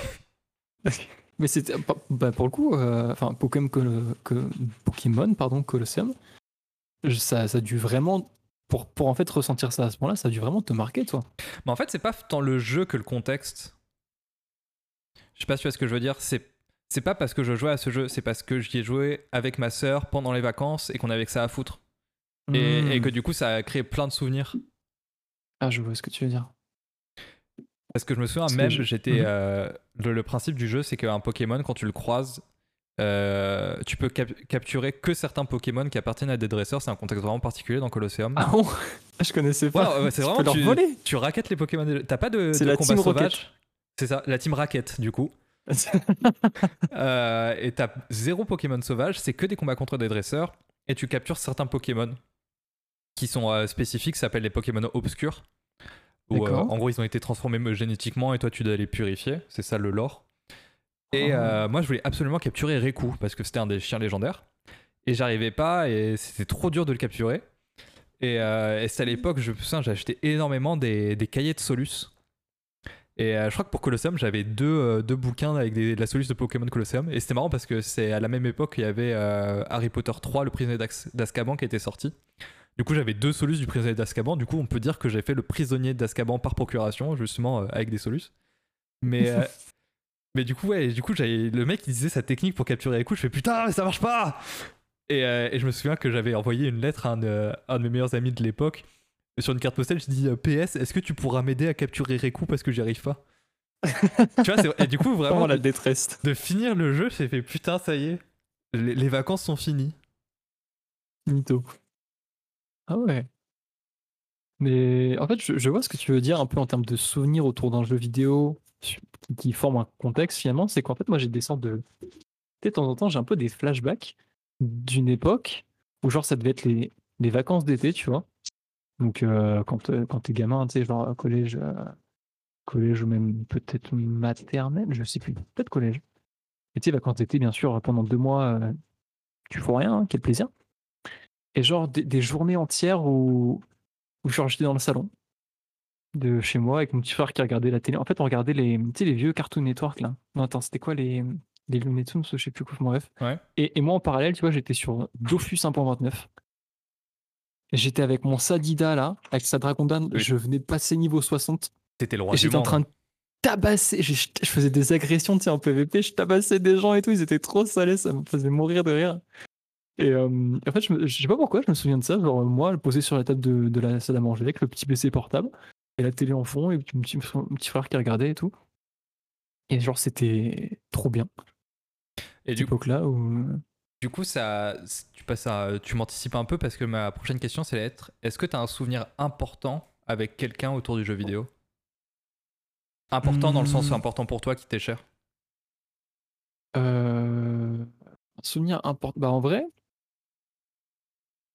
oui, oui, bien sûr. Parce qu'en fait, bon, hormis ça, parce que là, c'était pas vraiment. Je jouais pas vraiment avec mon petit frère, tu vois. Lui, il regardait la télé, moi, j'étais sur l'ordi, et puis on juste, on était euh, pro- proximité relative, et euh, on était en train de chill tranquille. Donc, c'était pas vraiment un souvenir commun niveau jeu vidéo.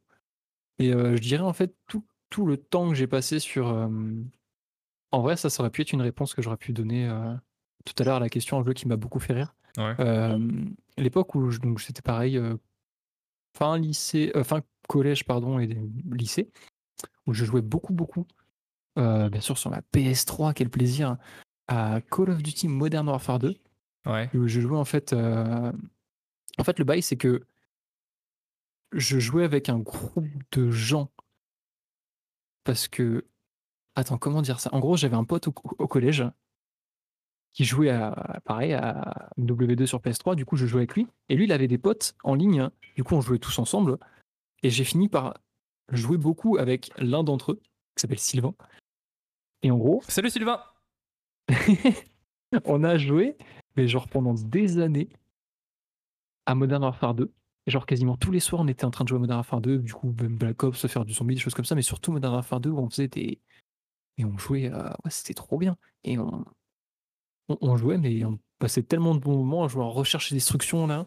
Oh là là Intervention On passait euh, des, des soirées, des nuits, des fois, quand c'était le week-end et tout, à juste faire ça. Puis on avait bon, bien sûr d'autres personnes un peu dans le groupe avec qui on jouait de manière récurrente, mais c'était vraiment avec lui qu'on était tout le temps sur Skype à l'époque où c'était dégueulasse et tu faisais un appel et tu devais rajouter les gens dans l'appel pour qu'ils rejoignent. Et, Et, euh, et celui qui, est, qui hostait la conversation, s'il avait pas une bonne connexion, c'était terrible pour le reste du monde. Ah ouais, ça c'était un enfer. hein.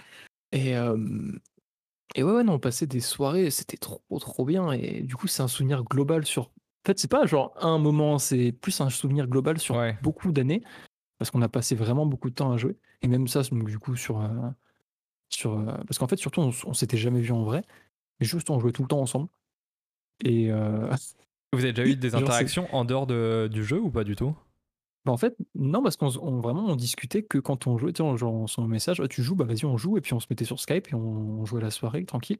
Et genre, je crois qu'au bout d'un an, grosse anecdote de fou, en gros, moi je devais avoir 16 ans, même pas, je sais plus exactement.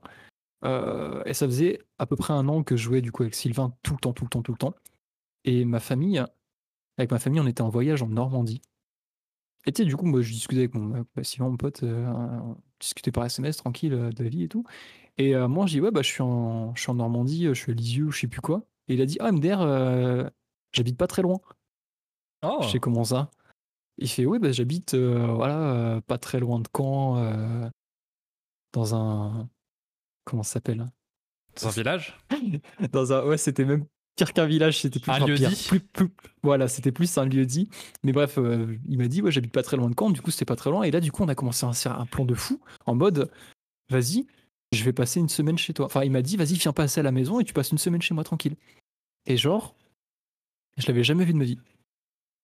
Mes parents, je leur ai dit Euh, j'ai un pote qui habite pas loin, est-ce que je peux y aller? Est-ce que vous pouvez m'amener?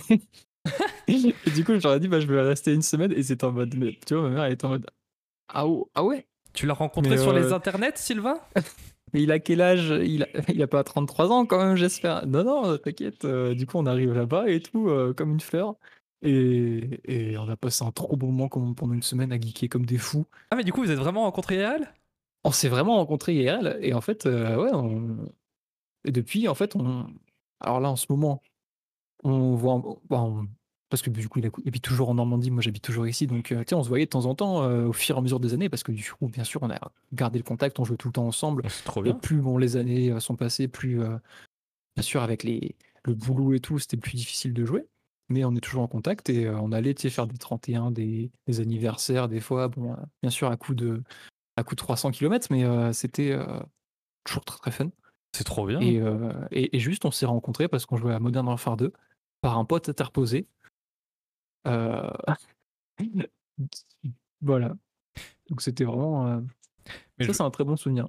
Ouais, j'ai- j'ai- du coup, j'ai- ça fait penser à deux trucs. Euh, le premier, c'est que, euh, pareil, sur League of Legends, je jouais avec des potes de potes et on n'était pas sur Skype, on était sur Mumble. Est-ce que tu as connu Mumble? Alors, je, ça me dit quelque chose de nom, mais j'ai jamais utilisé Mumble. C'est c'est Je le, vois pas du tout ce que c'est. c'est le TeamSpeak du pauvre. D'accord. Et, euh, et du coup, sur ce Mumble-là, j'avais rencontré des gens. Et c'est là que j'avais notamment découvert le principe de l'ARAM, à l'époque où le mode de jeu officiel n'existait pas. Ah Ouais. oui. Euh, en gros, pour, euh, pour expliquer s'il y a des gens qui connaissent pas, le, dans League of Legends, chaque personne a un rôle prédéfini. Et l'ARAM, c'est euh, tout le monde fait le bordel au même endroit. Et, euh, et à, à la base, c'était des gens qui organisaient ça dans des, sur des parties personnalisées et des serveurs privés. Et ensuite, ça a été implémenté en dur dans le jeu. Et du coup, j'avais découvert ce mode-là là-bas, où t'avais vraiment 10 personnes sur le même chat et c'était un bordel pas possible, où t'as des gens qui essayaient de faire des, de communiquer en code et ça marchait pas jamais. et du coup, j'avais rencontré des, des gens comme ça, dont un. Et, euh, et du coup, moi, à l'époque, j'étais jeune et influençable et il était plus âgé. Il fait Waouh, et tout, il vit la vraie vie. Waouh, il habite tout seul et tout, c'est trop bien. Et, euh, et du jour au lendemain, en fait, il a arrêté de jouer, je pense, euh, soit par lassitude ou quoi. Mais je l'ai toujours en ami sur LoL et du coup, je vois et je regarde parfois. euh, C'était quand sa dernière connexion, et ça a toujours pas bougé, ça me fait toujours ma- marrer. Et l'autre anecdote, c'était un pote de pote aussi avec qui je m'étais très bien entendu. Et euh, un jour, il me fait euh, T'as Minecraft? Je fais Ouais. Tu connais euh, les maps énigmes Je fais Non et tout. Et il fait Bah attends et tout, on télécharge, du coup on galère. Parce qu'à l'époque, fallait utiliser Amashi. et Amashi, c'est de la Oh oui. merde. C'est Oui, la Amashi. fameuse machine. Euh, Et du coup, on arrive à faire ça et on commence à jouer et tu devais y avoir au moins euh, 300 énigmes. En fait, c'était vraiment un couloir et t'avais des, pu- des, des puzzles et il fallait communiquer parce que c'était pas la même chose dans, dans chaque salle. Et t'en avais 300. Et je pense que on avait joué toute la nuit, j'avais dû me coucher à 4h du mat. Et ce Ouais. jour-là, j'étais tout seul chez moi. Et le lendemain, je devais partir parce que j'avais un match de rugby. Et euh, on venait me chercher à 8h. Donc moi, couché 4h du mat, frais, je me réveille. Et je, je déconne pas, je pense que j'ai fait le meilleur match de ma vie. Ah bon Carrément? Ouais, j'étais, euh, j'étais en feu et tout, c'était trop trop bien. boosté par l'adrénaline. Exactement. Je voyais, des, je voyais les gens, c'était des cubes. Oh la vache. Ah ouais, grosse session. hein. Ouais, mais, mais cette partie-là, et on s'était pas arrêté, c'est vraiment très très drôle. Ouais, c'est ça en fait, quand tu vois pas le temps, tu tu t'amuses tellement en fait que tu vois pas vraiment le temps passer. Et même quand tu vois il est genre deux heures, t'es en mode. Allez. Et euh, mais du coup, euh, rencontrer des gens sur internet, c'est pas tous des détraqués. Ouais. Après, euh, pas tout- enfin, t'as pas une super relation avec bien sûr toutes les personnes que tu rencontres. Oh non, mais non, avec non. certaines, hein. mais avec certaines, ça oui, voilà, ça peut, ça peut être des trucs euh, vraiment très très cool. Mais Et tu je sais, sais que voilà, on, on t'as- avait- t'as bah, t- pour toujours revenir ce- sur. euh, T'as toujours ce sentiment de co- dans, dans nos deux histoires, c'est un sentiment de cooptation où en fait c'était un ami d'amis, du coup tu lui fais confiance. Oui. Ouais, bah, faut pas, tu te dis, bon voilà, s'ils sont potes, c'est que euh, ils s'entendent bien, généralement, donc pourquoi, pourquoi pas? Mais euh, ouais, en fait, juste, tu t'amuses avec des gens, c'est comme quand tu rencontres, euh, allez, par exemple, un random sur Rocket League, tu joues très bien avec, tu t'ajoutes, tu rejoues avec après. euh, Ouais. ça peut pas juste partir de là, en vrai. hein. Ça peut juste partir de là, mais voilà. Et là, en vrai, c'était assez exceptionnel parce que ça m'est jamais vraiment arrivé d'autre de rencontrer, rencontrer des personnes en jeu au point de euh, regarder le contact et de. Ça, ça m'est même pas arrivé après. Mais vraiment, voilà, de rencontrer une personne en jeu, garder le contact et de se revoir même euh, dans la vraie vie, euh, ultérieurement, c'est. Ouais, c'est assez fou, hein, quand j'y repense. euh, Grave gaulerie.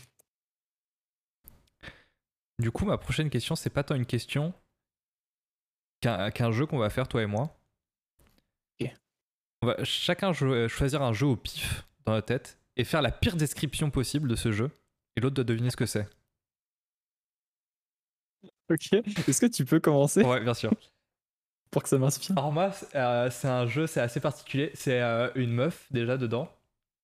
Euh, elle est toujours à la bourre. Du coup, elle est toujours en train de courir. Et en fait, elle est tellement en retard que t'as même les, les flics qui lui courent après. Et elle, elle s'arrête jamais, jamais de courir. Et, euh, Euh, Je et- crois que j'ai trouvé. et par contre, euh, elle, a un, elle a un problème de vision. C'est qu'elle a une vision vraiment dichromatique. Soit elle voit les choses en blanc, soit les choses euh, en bleu ou en rouge ou en vert. Ou en rouge, ouais. je, crois que je, je crois que je vois. Vas-y. C'est Mirror's Edge, non? Bien joué. Un très bon jeu aussi. Hein. Je- Ah oui. On en avait parlé, mais un de mes premiers jeux sur PS3, je crois. Très très bon moment.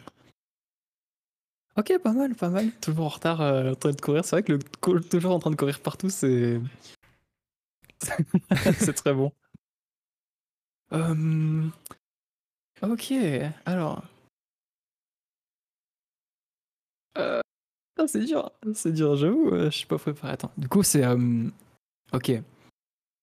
C'est un jeu où t'as une civilisation. C'est Qui- civilisation T'es trop fort. non. non, non, c'est pas ça. C'est civilisation Euh, 2 nice try.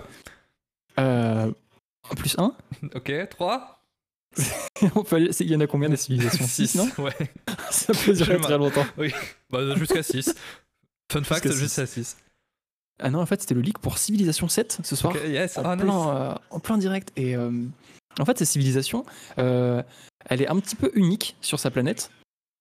Et visiblement, ils sont assez développés, mais pas trop, parce qu'il n'y en a pas beaucoup d'eux sur cette planète. Et ils essayent quand même de. bon, plutôt que de se développer sur leur propre planète, ils essayent d'explorer euh, par des moyens. Vas-y. Kerbal. Carval, très bien vu.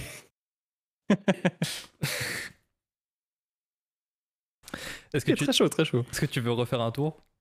Vas-y, vas-y, un autre, un autre. Euh... Attends.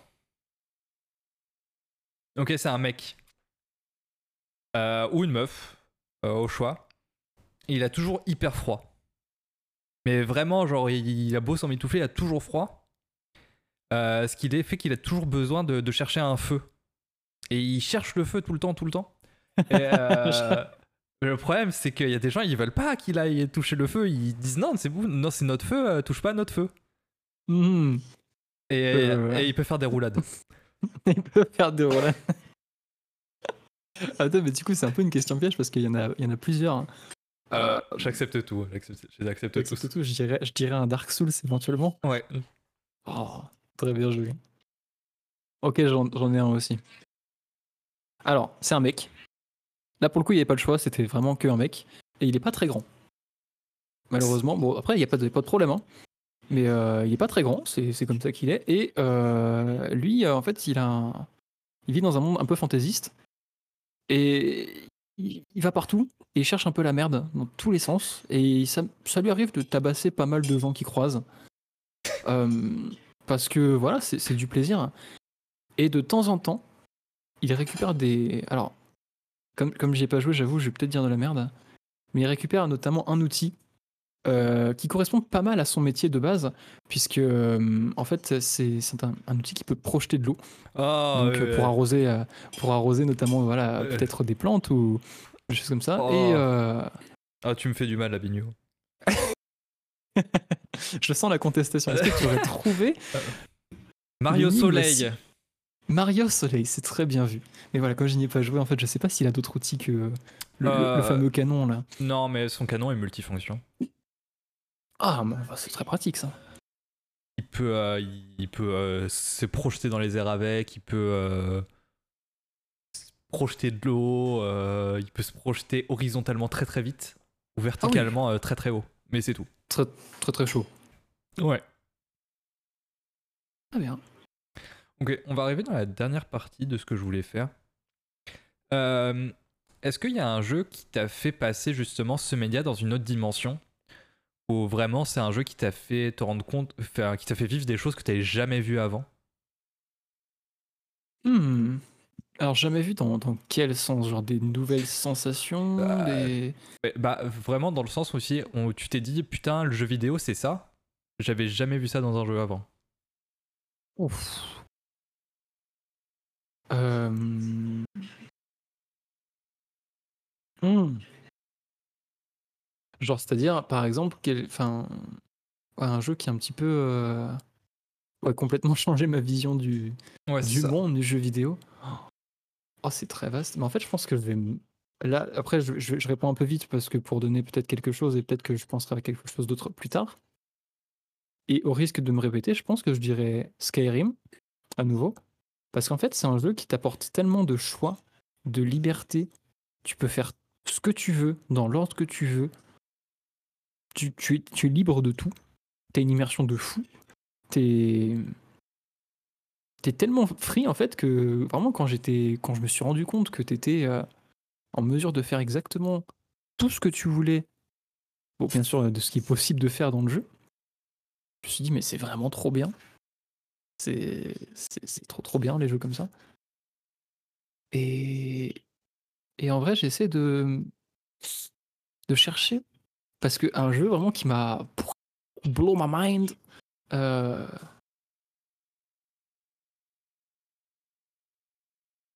Ah, j'avoue, c'est encore une fois, c'est pas, c'est pas super évident. Parce que je sais, moi, bon, je vais me répéter. Vas-y, vas-y. Outer Wilds et, Return of the Obra Dinn, j'aimais vraiment ensemble. Où Return of the mm. Obra Dinn, c'est vraiment, euh, tu peux faire des choses euh, vraiment folle en étant tout seul et avec une bonne idée. Outer Wilds, si tu, ensemble, tu vas vraiment beaucoup, tu peux aller vraiment beaucoup plus loin. Euh, parce que tu as tout ce système d'énigmes et d'univers où tout est interconnecté. Mais vraiment, c'est. je me suis dit, putain, mais. Avec du jeu vidéo, tu peux faire vraiment quelque chose de différent parce que dans Return of the Obra Dinn, justement, le principe, c'est tu dois mener une enquête sur un bateau, tu as 60 personnes qui sont mortes, tu ne sais pas comment elles le sont, tu ne sais pas qui elles sont. Tout ce que tu as, c'est une liste de gens et deux photos. Et malgré tout ça, tu vas réussir à mettre des noms sur des visages. Et c'est vraiment le, le, jeu, il te donne toutes les clés en main possibles, sauf il y a une Zumba euh, à un endroit, mais euh, je lui pardonne. Et, et, ce, et en fait, tu te dis que tout est fait pour, pour t'aider. Limite, tu n'as même pas besoin de solution parce que justement le jeu est tellement bien fait que tu peux tout résoudre par toi-même. Alors que ça peut te sembler vraiment fastidieux et insurmontable de trouver euh, Sangus euh, parmi tant d'autres. Et Outer Wilds aussi parce que le jeu est fait de telle sorte que tu. Dès que tu finis le tutoriel, tu peux aller directement à la fin si tu sais quoi faire, tu peux aller directement à la fin. Et là, je vais pas spoiler parce que vraiment, Outer Wilds, j'encourage vraiment tout le monde à le faire. je sais que même, même ma copine qui aime, qui aime pas trop les jeux vidéo, j'essaye de lui. J'ai commencé à y jouer avec elle. Et même elle se dit putain, mais je savais pas qu'on pouvait faire ça. Et vraiment, cette sensation de, de liberté totale où tu veux aller à un endroit, tu peux y aller. On va pas t'en empêcher. Après, est-ce que ça va t'aider? Ça, c'est à toi de le définir. Et ton journal de bord, il t'aide, mais t'as quand même des connexions à faire pour résoudre certaines énigmes. Et, euh, et vraiment, t'as ce sentiment de liberté parce qu'en plus, c'est dans l'espace, donc t'as vraiment euh, aussi la, la, la, liberté de mouvement euh, quand t'es dans l'espace. Mais justement, de se dire que en plus, euh, il est sorti euh, quelques temps après No Man's Sky, où No Man's Sky c'était vraiment euh, la fête à la saucisse. oui, vous avez un trilliard de planètes à visiter parmi 500 millions de systèmes, de systèmes solaires. Et là, c'est à un système solaire, t'as 7 astres que tu peux visiter en tout. Et pourtant, le, jeu est d'une profondeur telle que tu te dis, putain, mais. Ouais, ouais, à quel moment ça s'arrête? Et surtout, t'as ces grands moments de jeu où tu te dis, ah putain, mais je peux faire ça et ça, ça marche. Et ça, j'ai le droit de le faire. Donc en fait, pour toi, ce serait vraiment ce sentiment de liberté et de d'application finalement de mécanique, enfin d'apprentissage entre guillemets des mécaniques du jeu que tu découvres, comme tu dis au fur et à mesure, qui te disent ah oh ouais. Bah, en fait, ils ont pensé à faire ça et ça c'est ça, ça, le jeu. C'est ça. En fait, c'est vraiment ce sentiment où limite le jeu il se fout de ta gueule. C'est-à-dire que tu as vraiment un truc sous le nez depuis, depuis le début, mais par euh, ton expérience avec le jeu ou avec les jeux en général, bah tu vas pas le faire. Parce que tu te dis, bah j'ai pas à faire ça, tu fais jamais ça dans un jeu vidéo. Et pourtant, là, là, ça passe. Et vraiment, en fait, c'est le fait que ça soit vraiment orienté sur que tous les éléments s'imbriquent les uns dans les autres et que tu jamais de discontinuité dans le jeu ça fait vraiment que pour moi ça a été une vraie claque à Outer Wilds. Et je pense que bah a du succès et c'est pas euh, c'est pas pour rien. Je pense que je suis pas le seul à penser ça. Mais d'avoir ce sentiment de, de vraiment de, symbiose de tout cet univers où où tout marche ensemble et tout est fait pour marcher ensemble qui fait que tu deux planètes qui sont à l'opposé dans ton système solaire elles vont quand même se faire écho tout en restant uniques en leur genre c'est comme si tu prends. Euh, euh, mince, comment il s'appelle?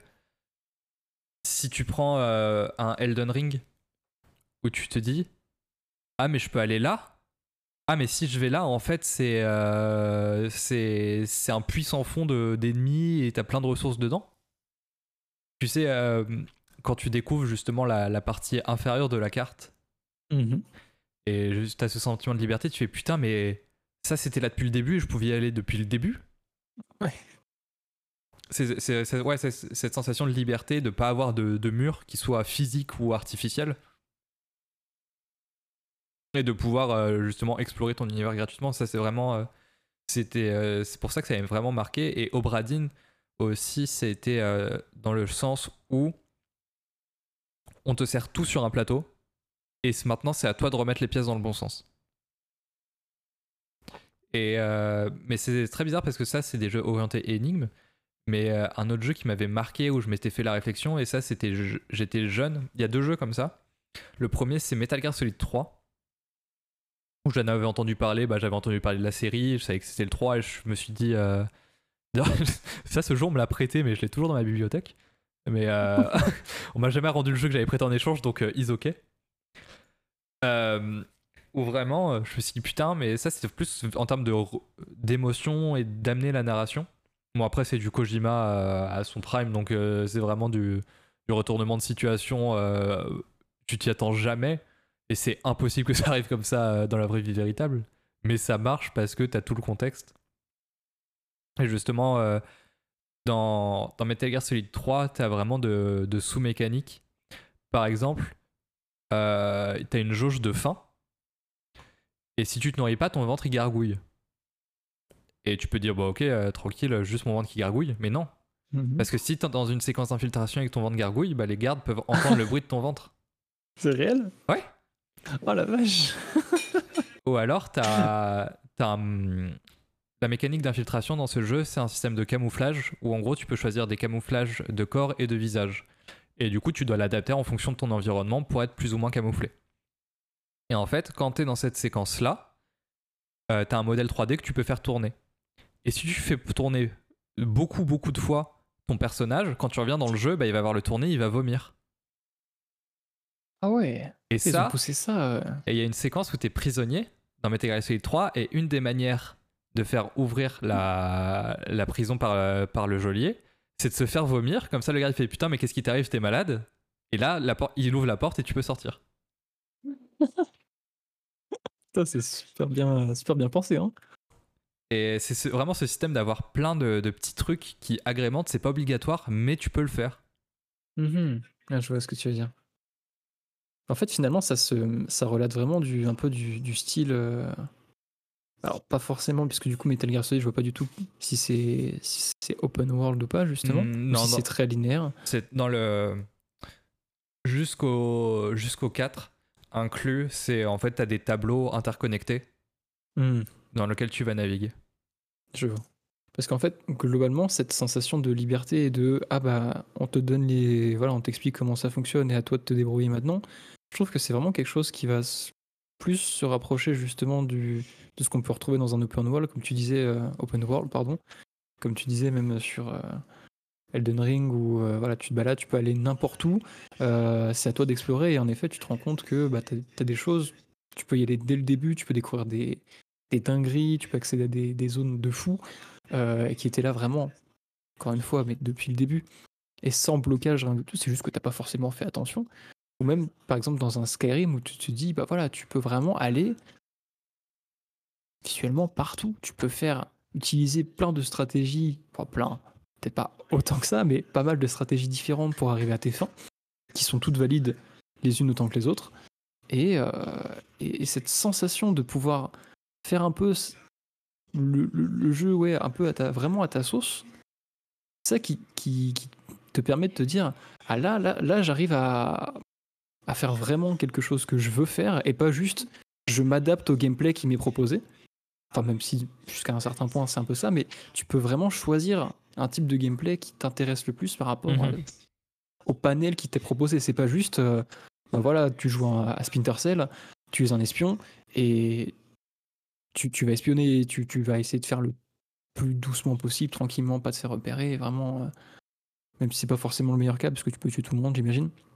Oui. Mais tu t'es pas forcé de, de, faire un seul gameplay. C'est pas euh, comme dans un indestructible où tu as un tableau et tu dois tabasser tout le monde et tu passes au, au tableau suivant. Tu vas. Voilà, pas mal de choses. Et en fonction de comment tu vas interpréter l'action, le contexte, euh, ce que, ce que tu as à ta disposition, parce que peut-être que tu es passé une zone où tu n'étais pas passé dans, un playthrough différent, et bah tu vas récupérer peut-être un objet en plus qui va te permettre de. Voilà, Donc euh, tout ça, c'est vrai que moi, c'est un peu cette partie-là qui me permet de d'être en mode de, ah ouais, là, c'est vrai que ça a été bien pensé en fait. Ça a été bien pensé pour que moi, je puisse pas être, finalement euh, m'amuser de fou, être euh, comment dire? Oh, je me perds là. J'oublie ma fin de phrase, mais voilà, globalement. Mais tu vois aussi ce qui m'avait beaucoup marqué, ça principalement dans Obradine, Mhm. Et ça avait fait le même, euh, la même chose dans Subnautica. C'est que c'est un jeu où t'as pas besoin de tuer quoi que ce soit, t'es pas en affrontement et t'es pas, euh, pas sur le qui-vive en attendant de te faire euh, péter la gueule ou de péter la gueule à quelque chose. T'as des, des notions de danger, mais en fait c'est des choses qui te dépassent tellement que tu sais que c'est toi qui dois t'adapter et comprendre comment ça marche pour faire en sorte que tu puisses les manipuler et passer cet obstacle-là. Mhm. Par exemple, dans Subnautica, euh, pendant longtemps, les devs avaient hésité à mettre un fusil pour se défendre. Ah. Et en fait, c'est totalement optionnel. Tu peux trouver une arme, mais elle n'est pas létale. En fait, juste, elle te permet de. à parler. Bon, t'as des torpilles, ça, elles sont peut-être un peu létales. Mais c'est un fusil à stase où en fait, juste tu mets dans un état de stase euh, la créature que tu vises. Ouais, je vois. Mais c'est totalement optionnel. Et quand tu vois, euh, je pense que quand tu vois ton premier Léviathan dans le jeu, tu te dis, bah ça, euh, faut que je comprenne comment le contourner et comment l'éviter parce que je le tuerai jamais. Et, et c'est encore pire, exacerbé dans Outer Wilds parce que t'es un archéologue. Et du coup, tout, tout ce dont tu, sur quoi tu enquêtes, c'est mort. Donc c'est vraiment euh, les, les, seuls, euh, les seuls adversaires, c'est les doigts de l'univers, c'est-à-dire la gravité, éviter des astéroïdes et éviter la lave. Mhm. Et Ouais, tu, dois pas vraiment, t'as pas de notion de danger immédiat, de choses qui vont te tomber dessus. euh, Non, si t'es- c'est ça, c'est si t'es préparé, bah tu crains rien. D'accord. Et Ça, donne encore plus envie de le faire. Hein. il faut le faire. Et justement, en fait, euh, justement aussi, c'est pour ça que ça m'avait marqué ces jeux-là, parce que c'est un vraiment un jeu où t'as pas besoin de, de te battre avec quoi que ce soit. Et ça fait du bien euh, quand, quand juste t'as besoin de te poser et t'as pas envie d'avoir euh, une arme à feu dans les mains ou, ou une grande épée et, et de bâcher du mob. Ouais, t'es pas obligé de massacrer. En fait, voilà, avoir des versions alternatives finalement de, de gameplay euh, possibles. Pas forcément que tu vas la choisir, mais juste au moins c'est possible, c'est faisable et tu les as éventuellement à disposition. Quoi. C'est ça, et, au- et au-delà de ça, en plus de pas être en opposition avec quelque chose. C'est vraiment juste toi et ta, ta progression, euh, c'est toi qui est. C'est limite, t'es seul contre toi-même. Parce que si tu regardes un jeu comme euh, du FIFA ou du Rocket League, oh, t'as pas d'arme à feu, mais t'as t'as une opposition certaine. Parce que t'as un des deux camps et in fine qui doit gagner. Bah, après, en effet, sur un jeu forcément en effet compétitif, tu vas retrouver euh, bah, des adversaires contre lesquels te matcher. hein. Si c'est pas des adversaires, c'est des bots, mais en tout cas, tu as en effet une opposition. Mais pour en revenir à ce que tu disais, euh, le but quand même, j'imagine même dans Outer Wilds, c'est c'est d'arriver à tes fins. Donc finalement, c'est un... quand tu arrives à tes fins, tu gagnes un petit peu. Tu gagnes contre le jeu. Tu remportes la partie, on va dire. Oui, mais après, le. Un jeu, il est jamais fait pour que tu le finisses jamais. À moins que ce soit des Kaizo Mario ou des I Wanna Be the, I Wanna Be the Guy euh, like. Le jeu, il est fait pour être fini. Donc Mhm. il- il est là pour te mettre des bâtons dans les roues, mais jamais pour t'empêcher de, de, finir la- de finir ta partie. Si tu regardes par exemple, euh, si tu prends un jeu de rôle euh, papier, le maître de jeu, là, il est, il est là pour te mettre des difficultés, mais jamais pour t'empêcher de, surmonter ces difficultés-là. Ouais, je vois. Bon, après, j'en ai pas fait beaucoup du, jeu de rôle, mais je vois rapidement comment ça fonctionne. Et oui, c'est d'apporter un- une histoire dans laquelle tu peux évoluer et pas forcément euh, te ruiner ta race avec des monstres beaucoup trop forts ou des ennemis complètement cheatés. Parce que c'est pas fun. C'est comme euh, si tu regardes euh, le sport euh, classique, un arbitre, il n'est pas là pour empêcher le jeu. Il est là pour orienter le jeu et faire en sorte que le jeu se passe bien et qu'il arrive à son terme. Mhm. Dans les règles qui ont été fixées au préalable pour que ça se passe bien, justement. Et du coup, c'est pour ça que moi, un jeu, je le vois comme ça. le jeu, il a ses mécaniques, il a ses instances, il a ses propres règles pour que tu les comprennes, que tu les mettes en application, que tu les maîtrises et arriver à la fin du jeu.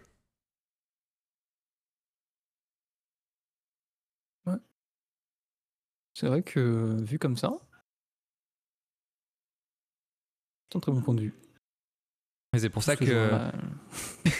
Et, euh, et c'est pour ça que quand tu vois euh, des jeux comme des Dark Souls ou euh, enfin toutes les séries des Souls et, et les, et les enfants qu'ils ont donnés, pour, pour moi, c'est pas des jeux qui sont difficiles.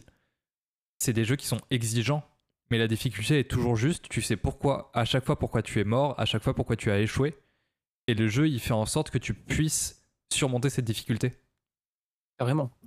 Et c'est et moi j'irais peut-être même un peu plus loin, je dirais vraiment que les, les jeux sont pas vraiment oui, ils sont pas parce que c'est réputé pour être euh, oh, une difficulté gerbe, gerbante et tout, mais non. hein. Quand tu passes quand tu comprends le fonctionnement du jeu, quand tu as passé un certain temps et que tu vois comment ça marche et que tu respectes les mécaniques bah, du jeu données par le jeu et du coup bah, finalement les règles du jeu, tu, te rends compte que alors, je parle par expérience pour Dark Souls 3 parce que je suis à 600 heures et que j'ai passé beaucoup de temps, mais tu te rends compte que le jeu est pas si dur que ça. hein. Honnêtement, euh, c'est vraiment pas si compliqué. C'est pour ça, moi, pour moi c'est pas de la difficulté, c'est de l'exigence. La difficulté pour moi, ce serait, bah, euh, tu joues un FPS, tu te prends une balle, t'es mort. Ça, c'est difficile. Parce que t'as vraiment pas le droit à l'erreur.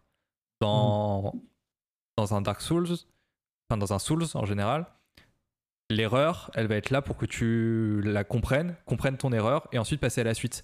Parce que c'est totalement arbitraire dans un FPS, tu te prends une balle, t'es mort, bah c'est binaire.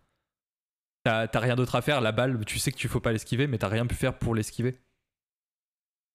Alors que le coup d'un méchant dans Dark Souls, généralement tu le vois arriver, tu peux. T'as des outils à ta disposition pour l'éviter, c'est-à-dire soit tu te mets pas là, soit tu pars, soit tu bloques, soit tu roules, la fameuse roulade. Mais oui.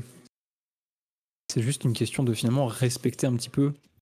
voilà, faut pas chercher vraiment trop loin. C'est du, c'est respecter un peu les règles globalement du jeu. C'est bah, l'ennemi, il est là, il y en a 10 autres derrière, toi t'es tout seul. Si tu prends un coup sur chaque ennemi, ça va pas très bien se finir. C'est ça. Donc si tu fais en sorte de jouer en fonction de ce qui, ce que, ce que tu vois, hein, ce qui est donné par le jeu, tu, tu vas t'en sortir globalement. Je pense qu'on a pas mal digressé, du coup je vais passer à la question suivante. Allez. Eh, est-ce qu'il y a un jeu qui t'a foncièrement déçu? Euh, Ah, déçu. Genre une, vraiment une expérience négative. Alors, Rayman Advance sur Game Boy Advance. Euh, Le pauvre Rayman. On a déjà oublié, c'est un personnage secondaire. Maintenant, les gens pensent que c'est un spin-off des Lapins Crétins. Ah, c'est vrai que les Lapins Crétins, c'était très très bien sur la Wii. Hein. Je me suis beaucoup amusé aussi. Euh, mais euh, un jeu qui m'a vraiment déçu. Alors, dans un premier temps, je vais te dire Sekiro. Ah ouais? Mais en fait, attention, c'est-à-dire que j'avais dû mettre une dizaine, voire une quinzaine d'heures de jeu dedans. Le problème, c'est que j'étais en plein dans Dark Souls 3, vraiment ma grosse période Dark Souls 3 où je jouais beaucoup à ça. Et, et en fait, le système de combat était tellement différent que j'arrivais en j'arrivais pas à me dire ok c'est les mêmes développeurs mais gros c'est plus le même jeu arrête ça se joue pas pareil. Et en fait pareil de ce qu'on disait précédemment tu vois c'est qu'il faut comprendre les règles du jeu ah, comprendre les tu mécaniques peux pas rouler dans le jeu combien de fois j'ai essayé de faire des roulades alors que non c'est juste un saut sur le côté bref. Et la mécanique tu vois principale de, de blocage et de parade des coups qui est primordiale dans le jeu je n'arrivais pas du tout à l'appliquer et je me faisais casser les dents tout le temps et j'ai rage kit pour reprendre euh, quelques mois, voire années plus tard. Je l'ai refait, refini et j'ai passé un très bon moment.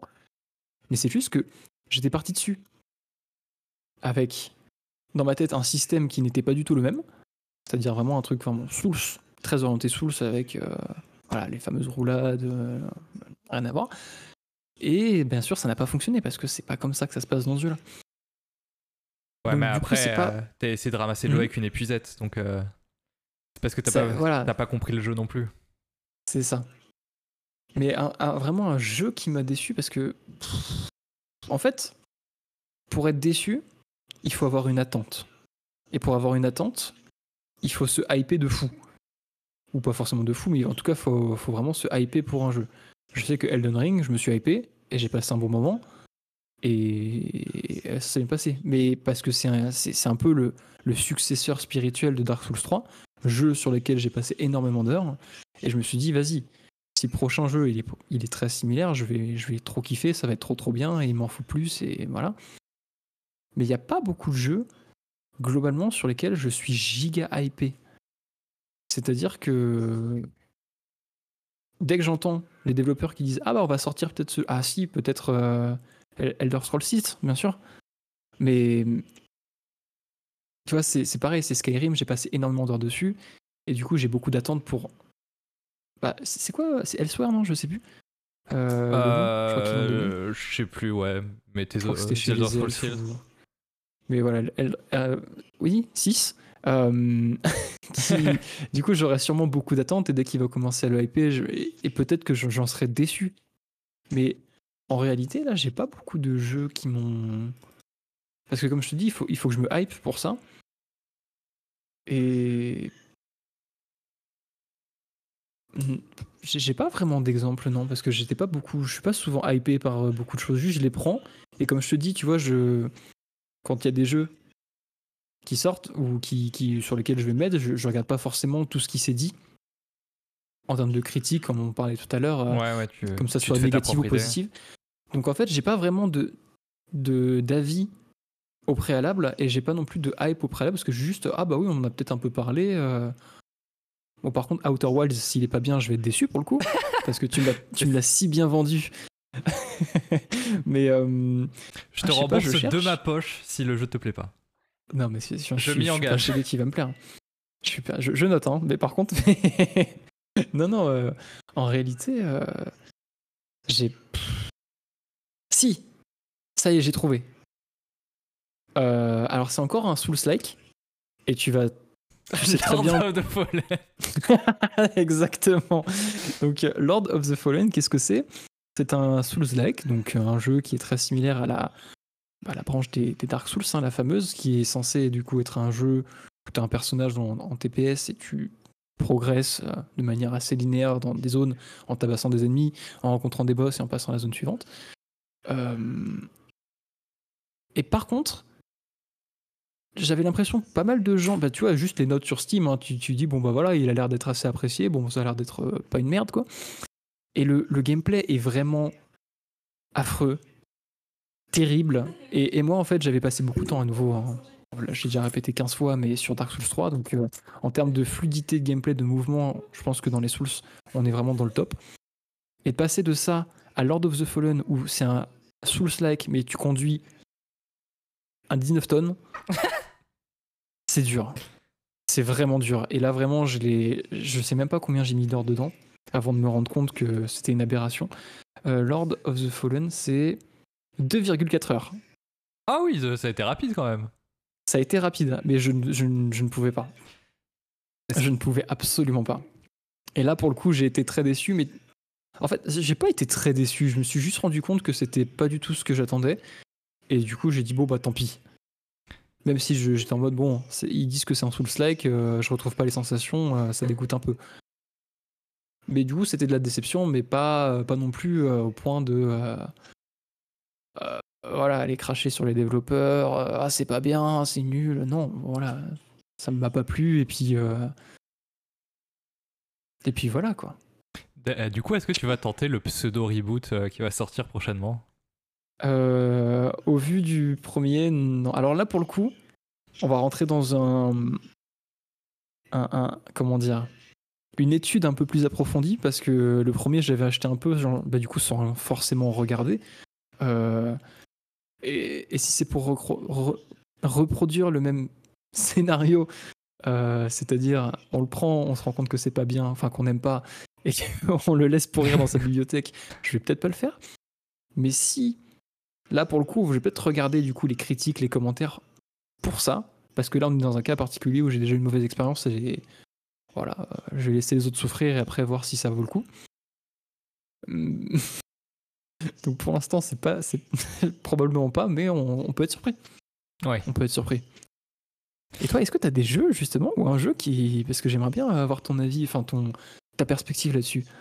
Bah, il y a deux jeux, euh, bah, là vraiment qui me frappent ou euh, qui me sont vraiment tombés des mains. Moi, ça n'a pas été aussi rapide que toi. Moi, c'était au bout de 10 heures les deux. C'était Horizon Zero Dawn et Ghost of Tsushima. Ah ouais. Et vraiment, les... je- j'y ai joué et le même c'était le même constat pour les deux. Au bout du- d'une dizaine d'heures, je me fais- me faisais la réflexion de mais je suis pas en train de m'amuser là. Et euh, c'est pas pour, Ouais. pas pour les mêmes raisons. Euh, les deux, mais euh, pour, les, pour ces deux titres-là, ouais, c'est, je me suis dit, mais je, je m'amuse pas. Du coup, je vais arrêter d'y jouer. Et, Bah, euh, ça, ça- en fait, ça revient, je pense, que c'est la même sensation que j'ai eue sur euh, c'est- Dark Rise. Non, c'est quoi déjà? Darkseid. Darksider. Darksider, pardon. Je, voilà, ça, genre là, je, je prends pas de fun. Et je pense que ça, ça doit être la même chose que ce que tu, ce que tu as vécu, ouais, ce que tu as ressenti. Et là, j'étais vraiment déçu pour le coup parce que c'était des jeux qui ont une très bonne presse et qui ont des qualités indéniables, c'est sûr. Mais euh, non, ouais, ça marchait pas. Fort heureusement, c'est des, des jeux qu'on m'avait prêtés. Donc, euh, pas, de, pas de déception financière dessus. Mais euh, je, les ai pris, je les ai pris comme tels et surtout. pour Horizon, je sortais de The Witcher 3 et je trouvais The Witcher 3 plus intéressant dans son open world. Et surtout que bah ils ont eu le nez creux parce que euh, Horizon était sorti euh, une semaine avant Breath of the Wild. Et Breath of the Wild était passé euh, dans ma tête avant. Et j'avais pas aimé en fait dans Horizon, c'était vraiment ce faux sentiment de liberté. où bah, tu peux faire de la grimpette, mais qu'à certains endroits où la petite pierre elle est, elle est peinte en jaune, sinon tu peux pas grimper. Tu peux. Ah. T'as plein d'armes à utiliser, mais au final t'en utilises que deux, les plus efficaces. Après, ça se trouve, j'ai mal joué au jeu, hein, ça c'est fort possible. Mais Horizon, vraiment, il m'est tombé des mains et je me suis dit, mais c'est chiant, pas possible. Même la mise en scène, je la trouvais pourrie, où tous les dialogues, c'est juste un, un plan sur, le sur un personnage qui parle et plan sur euh, l'héroïne. Et c'était comme ça, et c'était juste un enchaînement de, de chant contre chant en permanence. Et je me disais, mais fais-moi un, pavé à lire et ça ira plus vite. Et euh, pour Ghost of Tsushima, je l'île est super intéressante, l'air de jeu est très intéressante et le jeu est super beau. Mais euh, en fait, je trouvais que c'était les combats, c'était hyper répétitif. Et hum, tu as ce système aussi de garde et de posture qu'il y a un peu dans, dans Sekiro. Sauf que dans Sekiro, tu... Hum, les ennemis sont différents. Et du coup, euh, chaque ennemi a un pattern différent, alors que là, généralement, bah, t'as un gros mec avec son arc, euh, un mec avec son arc, un gros mec avec une lance et un mec avec une épée.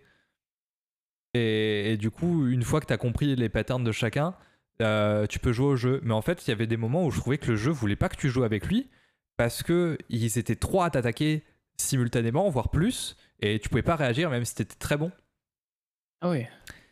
Et c'est pour ça que moi j'ai vraiment euh, Ghost of Tsushima. Je pense que je mettrais plus à rejouer, je mettrais plus une pièce sur Ghost of Tsushima que Horizon mais euh, et pourtant, il euh, y, a des robots géants dans Horizon. Il y a tout pour me plaire sur le papier, mais non.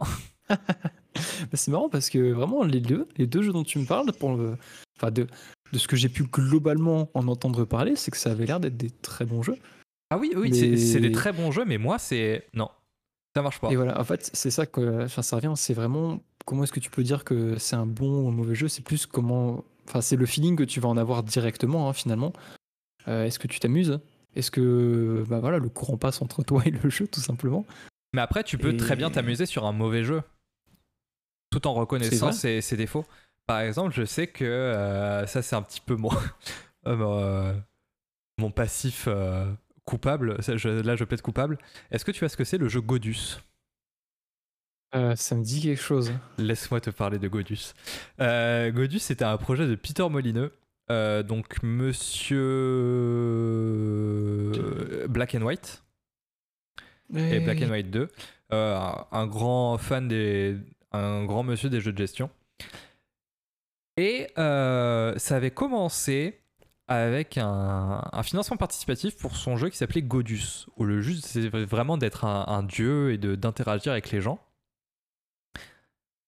Ensuite, il y a eu la douille de Cube, euh, c'était une application qui était euh, sous, sous, iOS où en fait c'était un cube et c'était participatif où tu avais je crois un milliard de, pixels.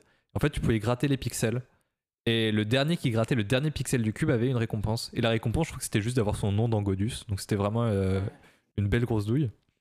Mais en fait c'était un financement participatif après le mode de production et ensuite un early access. Et actuellement bah je crois que c'était 2011 le projet le jeu est toujours en early access et, en fait, c'est vraiment euh, un jeu qui est très très beau. Il y a un très très beau polish. C'est du low poly où en plus, tu... le but c'est d'aider tes, tes, villageois à, développer leur village en tirant des strates euh, terrestres. C'est-à-dire que tu as, je crois en tout, tu dois avoir une dizaine de, de niveaux d'élévation différents, deux, et que tu vas venir bouger pour justement les aider à étendre leur village ou alors à pas créer une digue pour qu'ils puissent euh, se déplacer. Et le jeu est très très joli, sauf que tu te fais chier. Et après, bon, je vais, je vais, je vais aller jusqu'au bout avec Godus. en fait, après, le jeu est décidé, tiens, c'est vrai, les gens maintenant ils jouent sur leur téléphone cellulaire.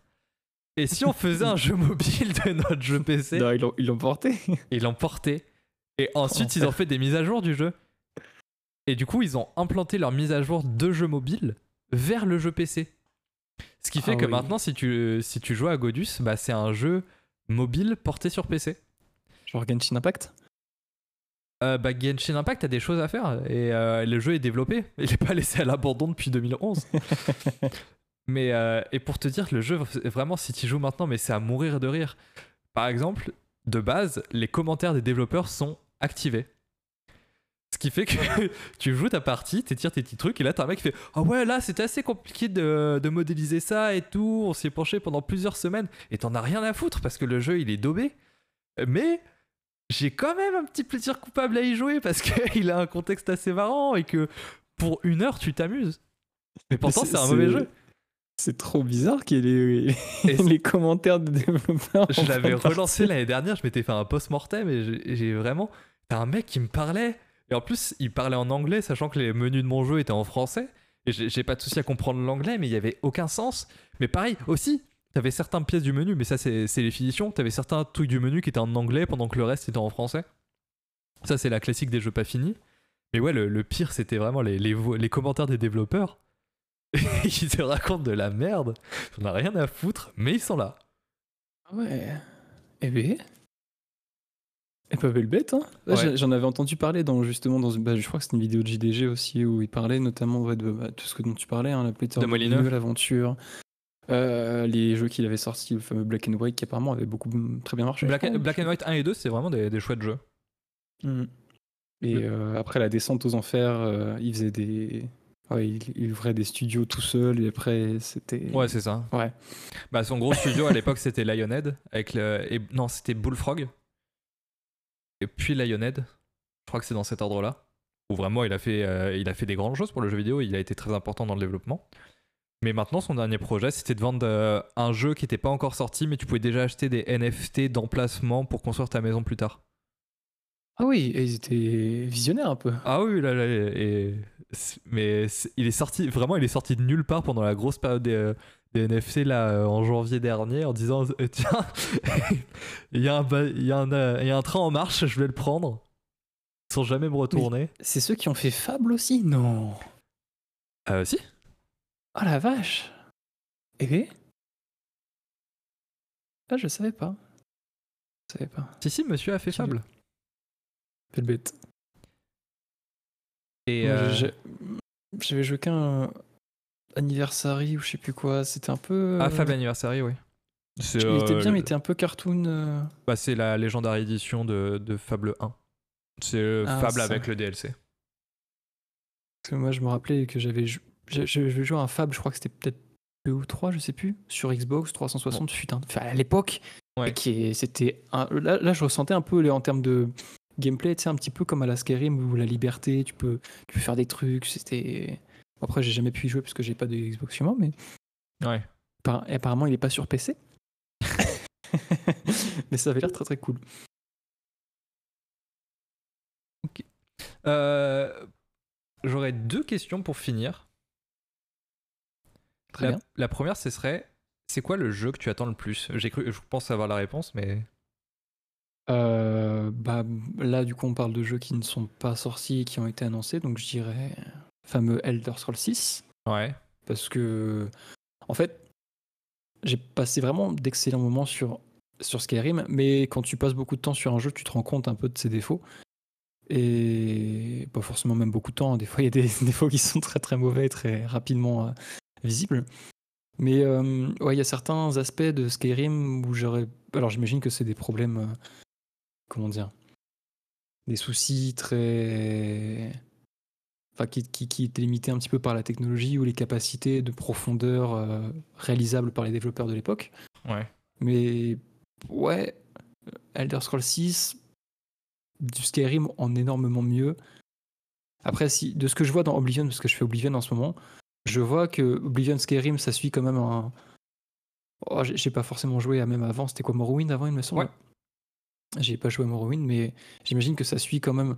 Ça, correspond. Ça, ce que je veux dire, c'est que ça varie pas trop. Ça, sort pas trop de, de, ce que ça fait généralement en, en, les Elder Scrolls. Pour avoir joué un peu à Morrowind, c'est le jour et la nuit avec Oblivion quand même. Ah oui? Bah dis-toi que dans, dans Morrowind, il faut que tu apprennes à utiliser ton épée, ce qui fait que les premiers ennemis que, que tu, contre lesquels tu te bats avec ton épée, bah, tous tes coups vont, vont miss tu vas oui, c'est genre 40 coups et en mettre un au pif. Et c'est comme ça que tu vas progresser ton, ton niveau d'épée. ok, alors si on s'arrête sur Oblivion et Skyrim, j'aimerais bien la suite. pas, Morrowind. Mais euh, ouais, bah oui, parce que du coup, juste euh, plus poussé, peut-être dans les histoires, dans les IA aussi. dans les. Bon, même graphiquement, ce qui est faisable, de- ce qui, ce qui est faisable, ce serait juste incroyable. Et je pense que c'est le jeu que j'attends en effet le plus globalement. Je trop bien dit Elden Ring, mais c'est déjà fait. Ouais. T'attends le DLC. Et Oh, ils vont, ils ont annoncé un DLC. Non, mais, un- mais je pense que c'est un secret de Polichinelle où tout le monde sait qu'il va y avoir un DLC qui va. Oui. Oh, il y en a toujours un. Bah non, Sekiro n'en a sur pas. Sekiro.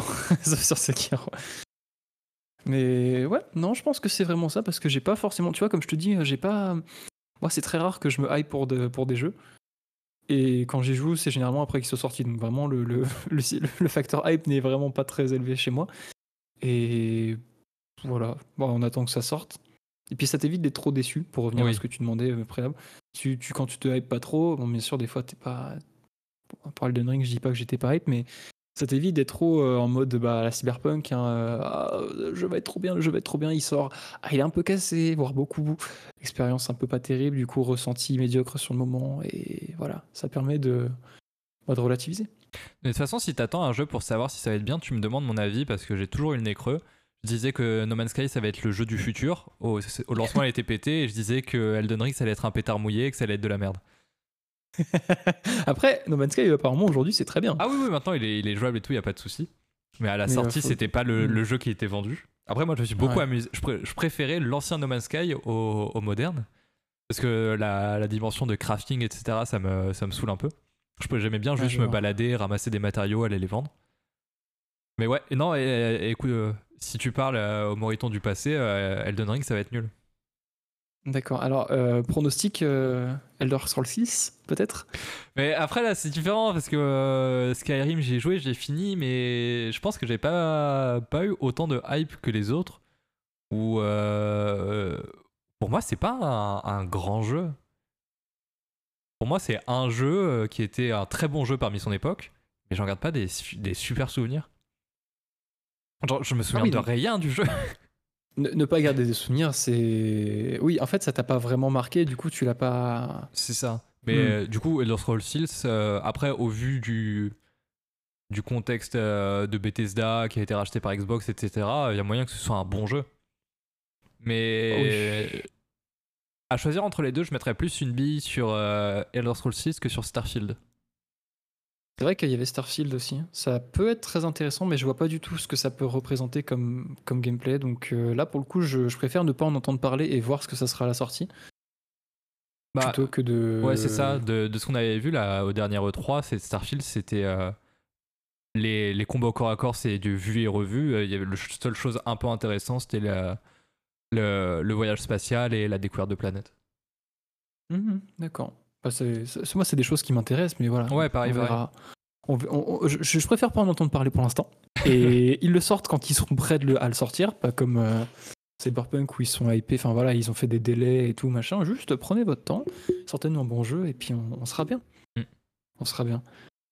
Et toi, et toi c'est quoi ton jeu que t'attends là? Silk Song Ah oui, le, Le- DLC de. Non, le spin-off de Hollow Knight. Au début, c'était un Ah, c'est DLC. un spin-off, spin-off entier. Ah oui, C'est oui, un tu m'avais dit, tu. En Euh, effet. ouais, Silk, Silk Song. Après, euh, en, en nouvelle, euh, nouvelle licence, c'est Little Devil Inside qui a été présenté maintenant il y a 3 ou 4 ans de ça pendant un E3 où c'est un le jeu il bouge super bien et t'as des mécaniques entre euh, chasser des monstres euh, un petit peu gérer ton euh, ta- maison que tu dois rénover etc mais c'est un jeu euh, qui est super joli où il y a l'air d'avoir pas mal d'humour. Et le but c'est de si j'ai bien compris parce qu'on n'a pas beaucoup d'infos c'est euh, d'aller chasser des, gros monstres dans différents endroits. Par exemple euh, il y a un moment où tu es dans une sorte de, marais tout noir où tu es juste éclairé par ta lanterne et t'avances.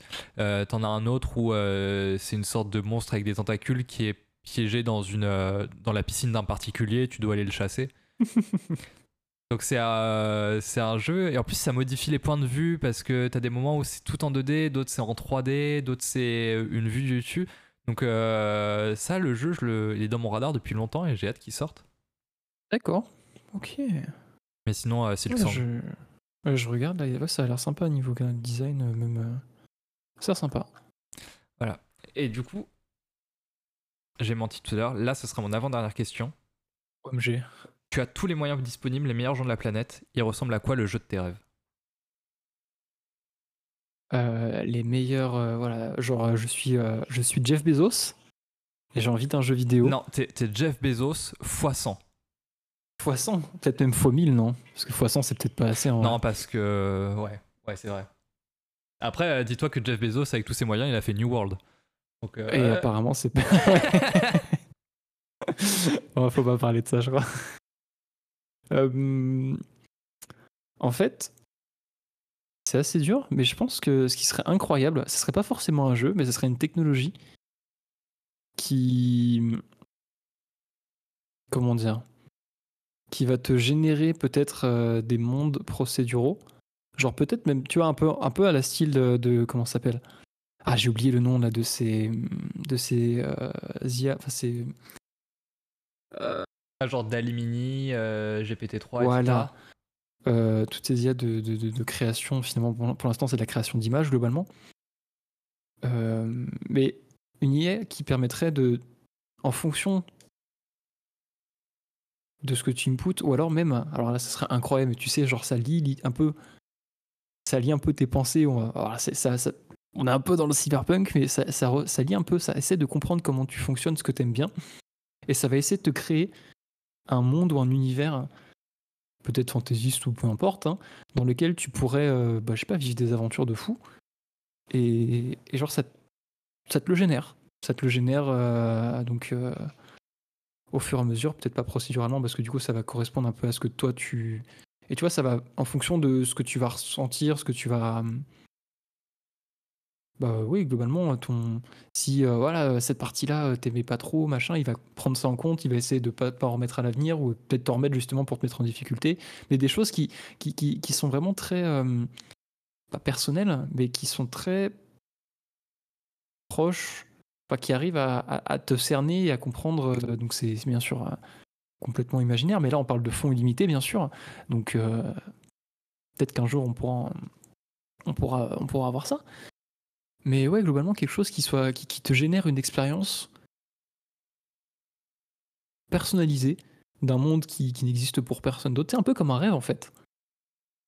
Vraiment, euh, qui, qui, c'est une sorte, comme en fait, dans un rêve, euh, comment ça s'appelle Un rêve lucide, globalement, mais qui te permet de faire euh, des dingueries.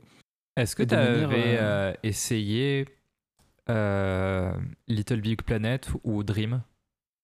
Euh, Little Big Planet, ça me dit quelque chose, mais c'était sur PS3 à l'époque? Ouais. Hmm, je... bah, en fait, c'est un petit personnage et c'est un platformer, non? C'est ça, mais et en fait l'intérêt de Little Big Planet, c'était euh, que tu pouvais créer tes niveaux et les partager. Et Ah, t'avais des gens qui faisaient des trucs de fou. Et ça, ça a été accentué par euh, le jeu. Je sais plus si c'est le même studio ou des gens qui ont bossé dessus, qui s'appelle Dream. Euh, où là, c'est vraiment le cœur, c'est un moteur dans lequel tu peux faire ce que tu veux. Et t'as des gens qui sont vraiment incroyables dessus et qui arrivent même à te faire des, courts métrages d'animation dessus parce que le, système est tellement complexe et complet que tu peux vraiment détourner le, le système à ta guise. D'accord. Bah, en fait, l'idée, ça serait peut-être une application de ça, mais par de l'IA qui, en fonction de soit ton input ou enfin tes inputs, hein, juste tu balances un prompt euh, un peu bête, hein, mais genre euh, époque médiévale, fantaisiste, euh, je sais pas quoi, et tu sais, qui te crée un truc, un univers un peu pour toi, on va dire, ou des choses comme ça. Moi, je Mais- trouvais ça incroyable. hein. Mais tu sais que ça, ça existe déjà? Euh, Ça s'appelle- quel High Dungeon. Ouais, mais du coup, c'est. euh, C'est que du textuel, mais, euh, mais ça existe. Hmm, je vois ce que tu veux dire. Mais du coup, tu vois, je, vois- je, je verrais ça peut-être euh, en mode, soit en mode VR, où tu peux vraiment être immergé dedans. Ou alors pire que de la VR, mais euh, parce que moi, la technologie qui me ferait rêver, vraiment incroyable, c'est ce qu'on voit dans SAO. Je sais plus comment ils appellent ça, mais tu sais, le casque que tu mets dans ta tête, sur la tête, pardon, et ça te permettrait de. euh, ça te permettrait de littéralement. C'est même plus que. C'est quoi Ce serait même pas de la réalité augmentée, ça serait du. Oui. Et, euh, et ça te permettrait juste d'être dedans, quoi. Vraiment avoir une proximité avec le jeu hors du commun, où tu es dedans et tu, tu, as une immersion qui est totale parce que tu ne ressens même plus trop les, forcément les, éléments du, bah, du, dehors, on, va dire. Et ça, ça serait vraiment incroyable d'avoir ça. Alors ça pourrait être bien sûr dangereux. Parce que si tu passes 25 heures sur ton casque, que tu de manger, et, ainsi de suite. Mais non, par contre, moi, ça serait vraiment une technologie de fou. Hein. Et par contre, bon, pour, juste pour un jeu, je pense que ce qui se rapproche le plus de ce que j'aime aujourd'hui, ça serait ouais, probablement un monde. Alors, peut-être pas comme en Elden Ring, mais vraiment un. Ouais, ce serait des mondes euh, gigantesques. Euh, type. Euh, vraiment, type. Pas, médiéval, mais très, fantasy, très fantasy. Un peu, vraiment très univers. L'univers Dark Souls, je trouve incroyable. Hein. Vraiment, c'est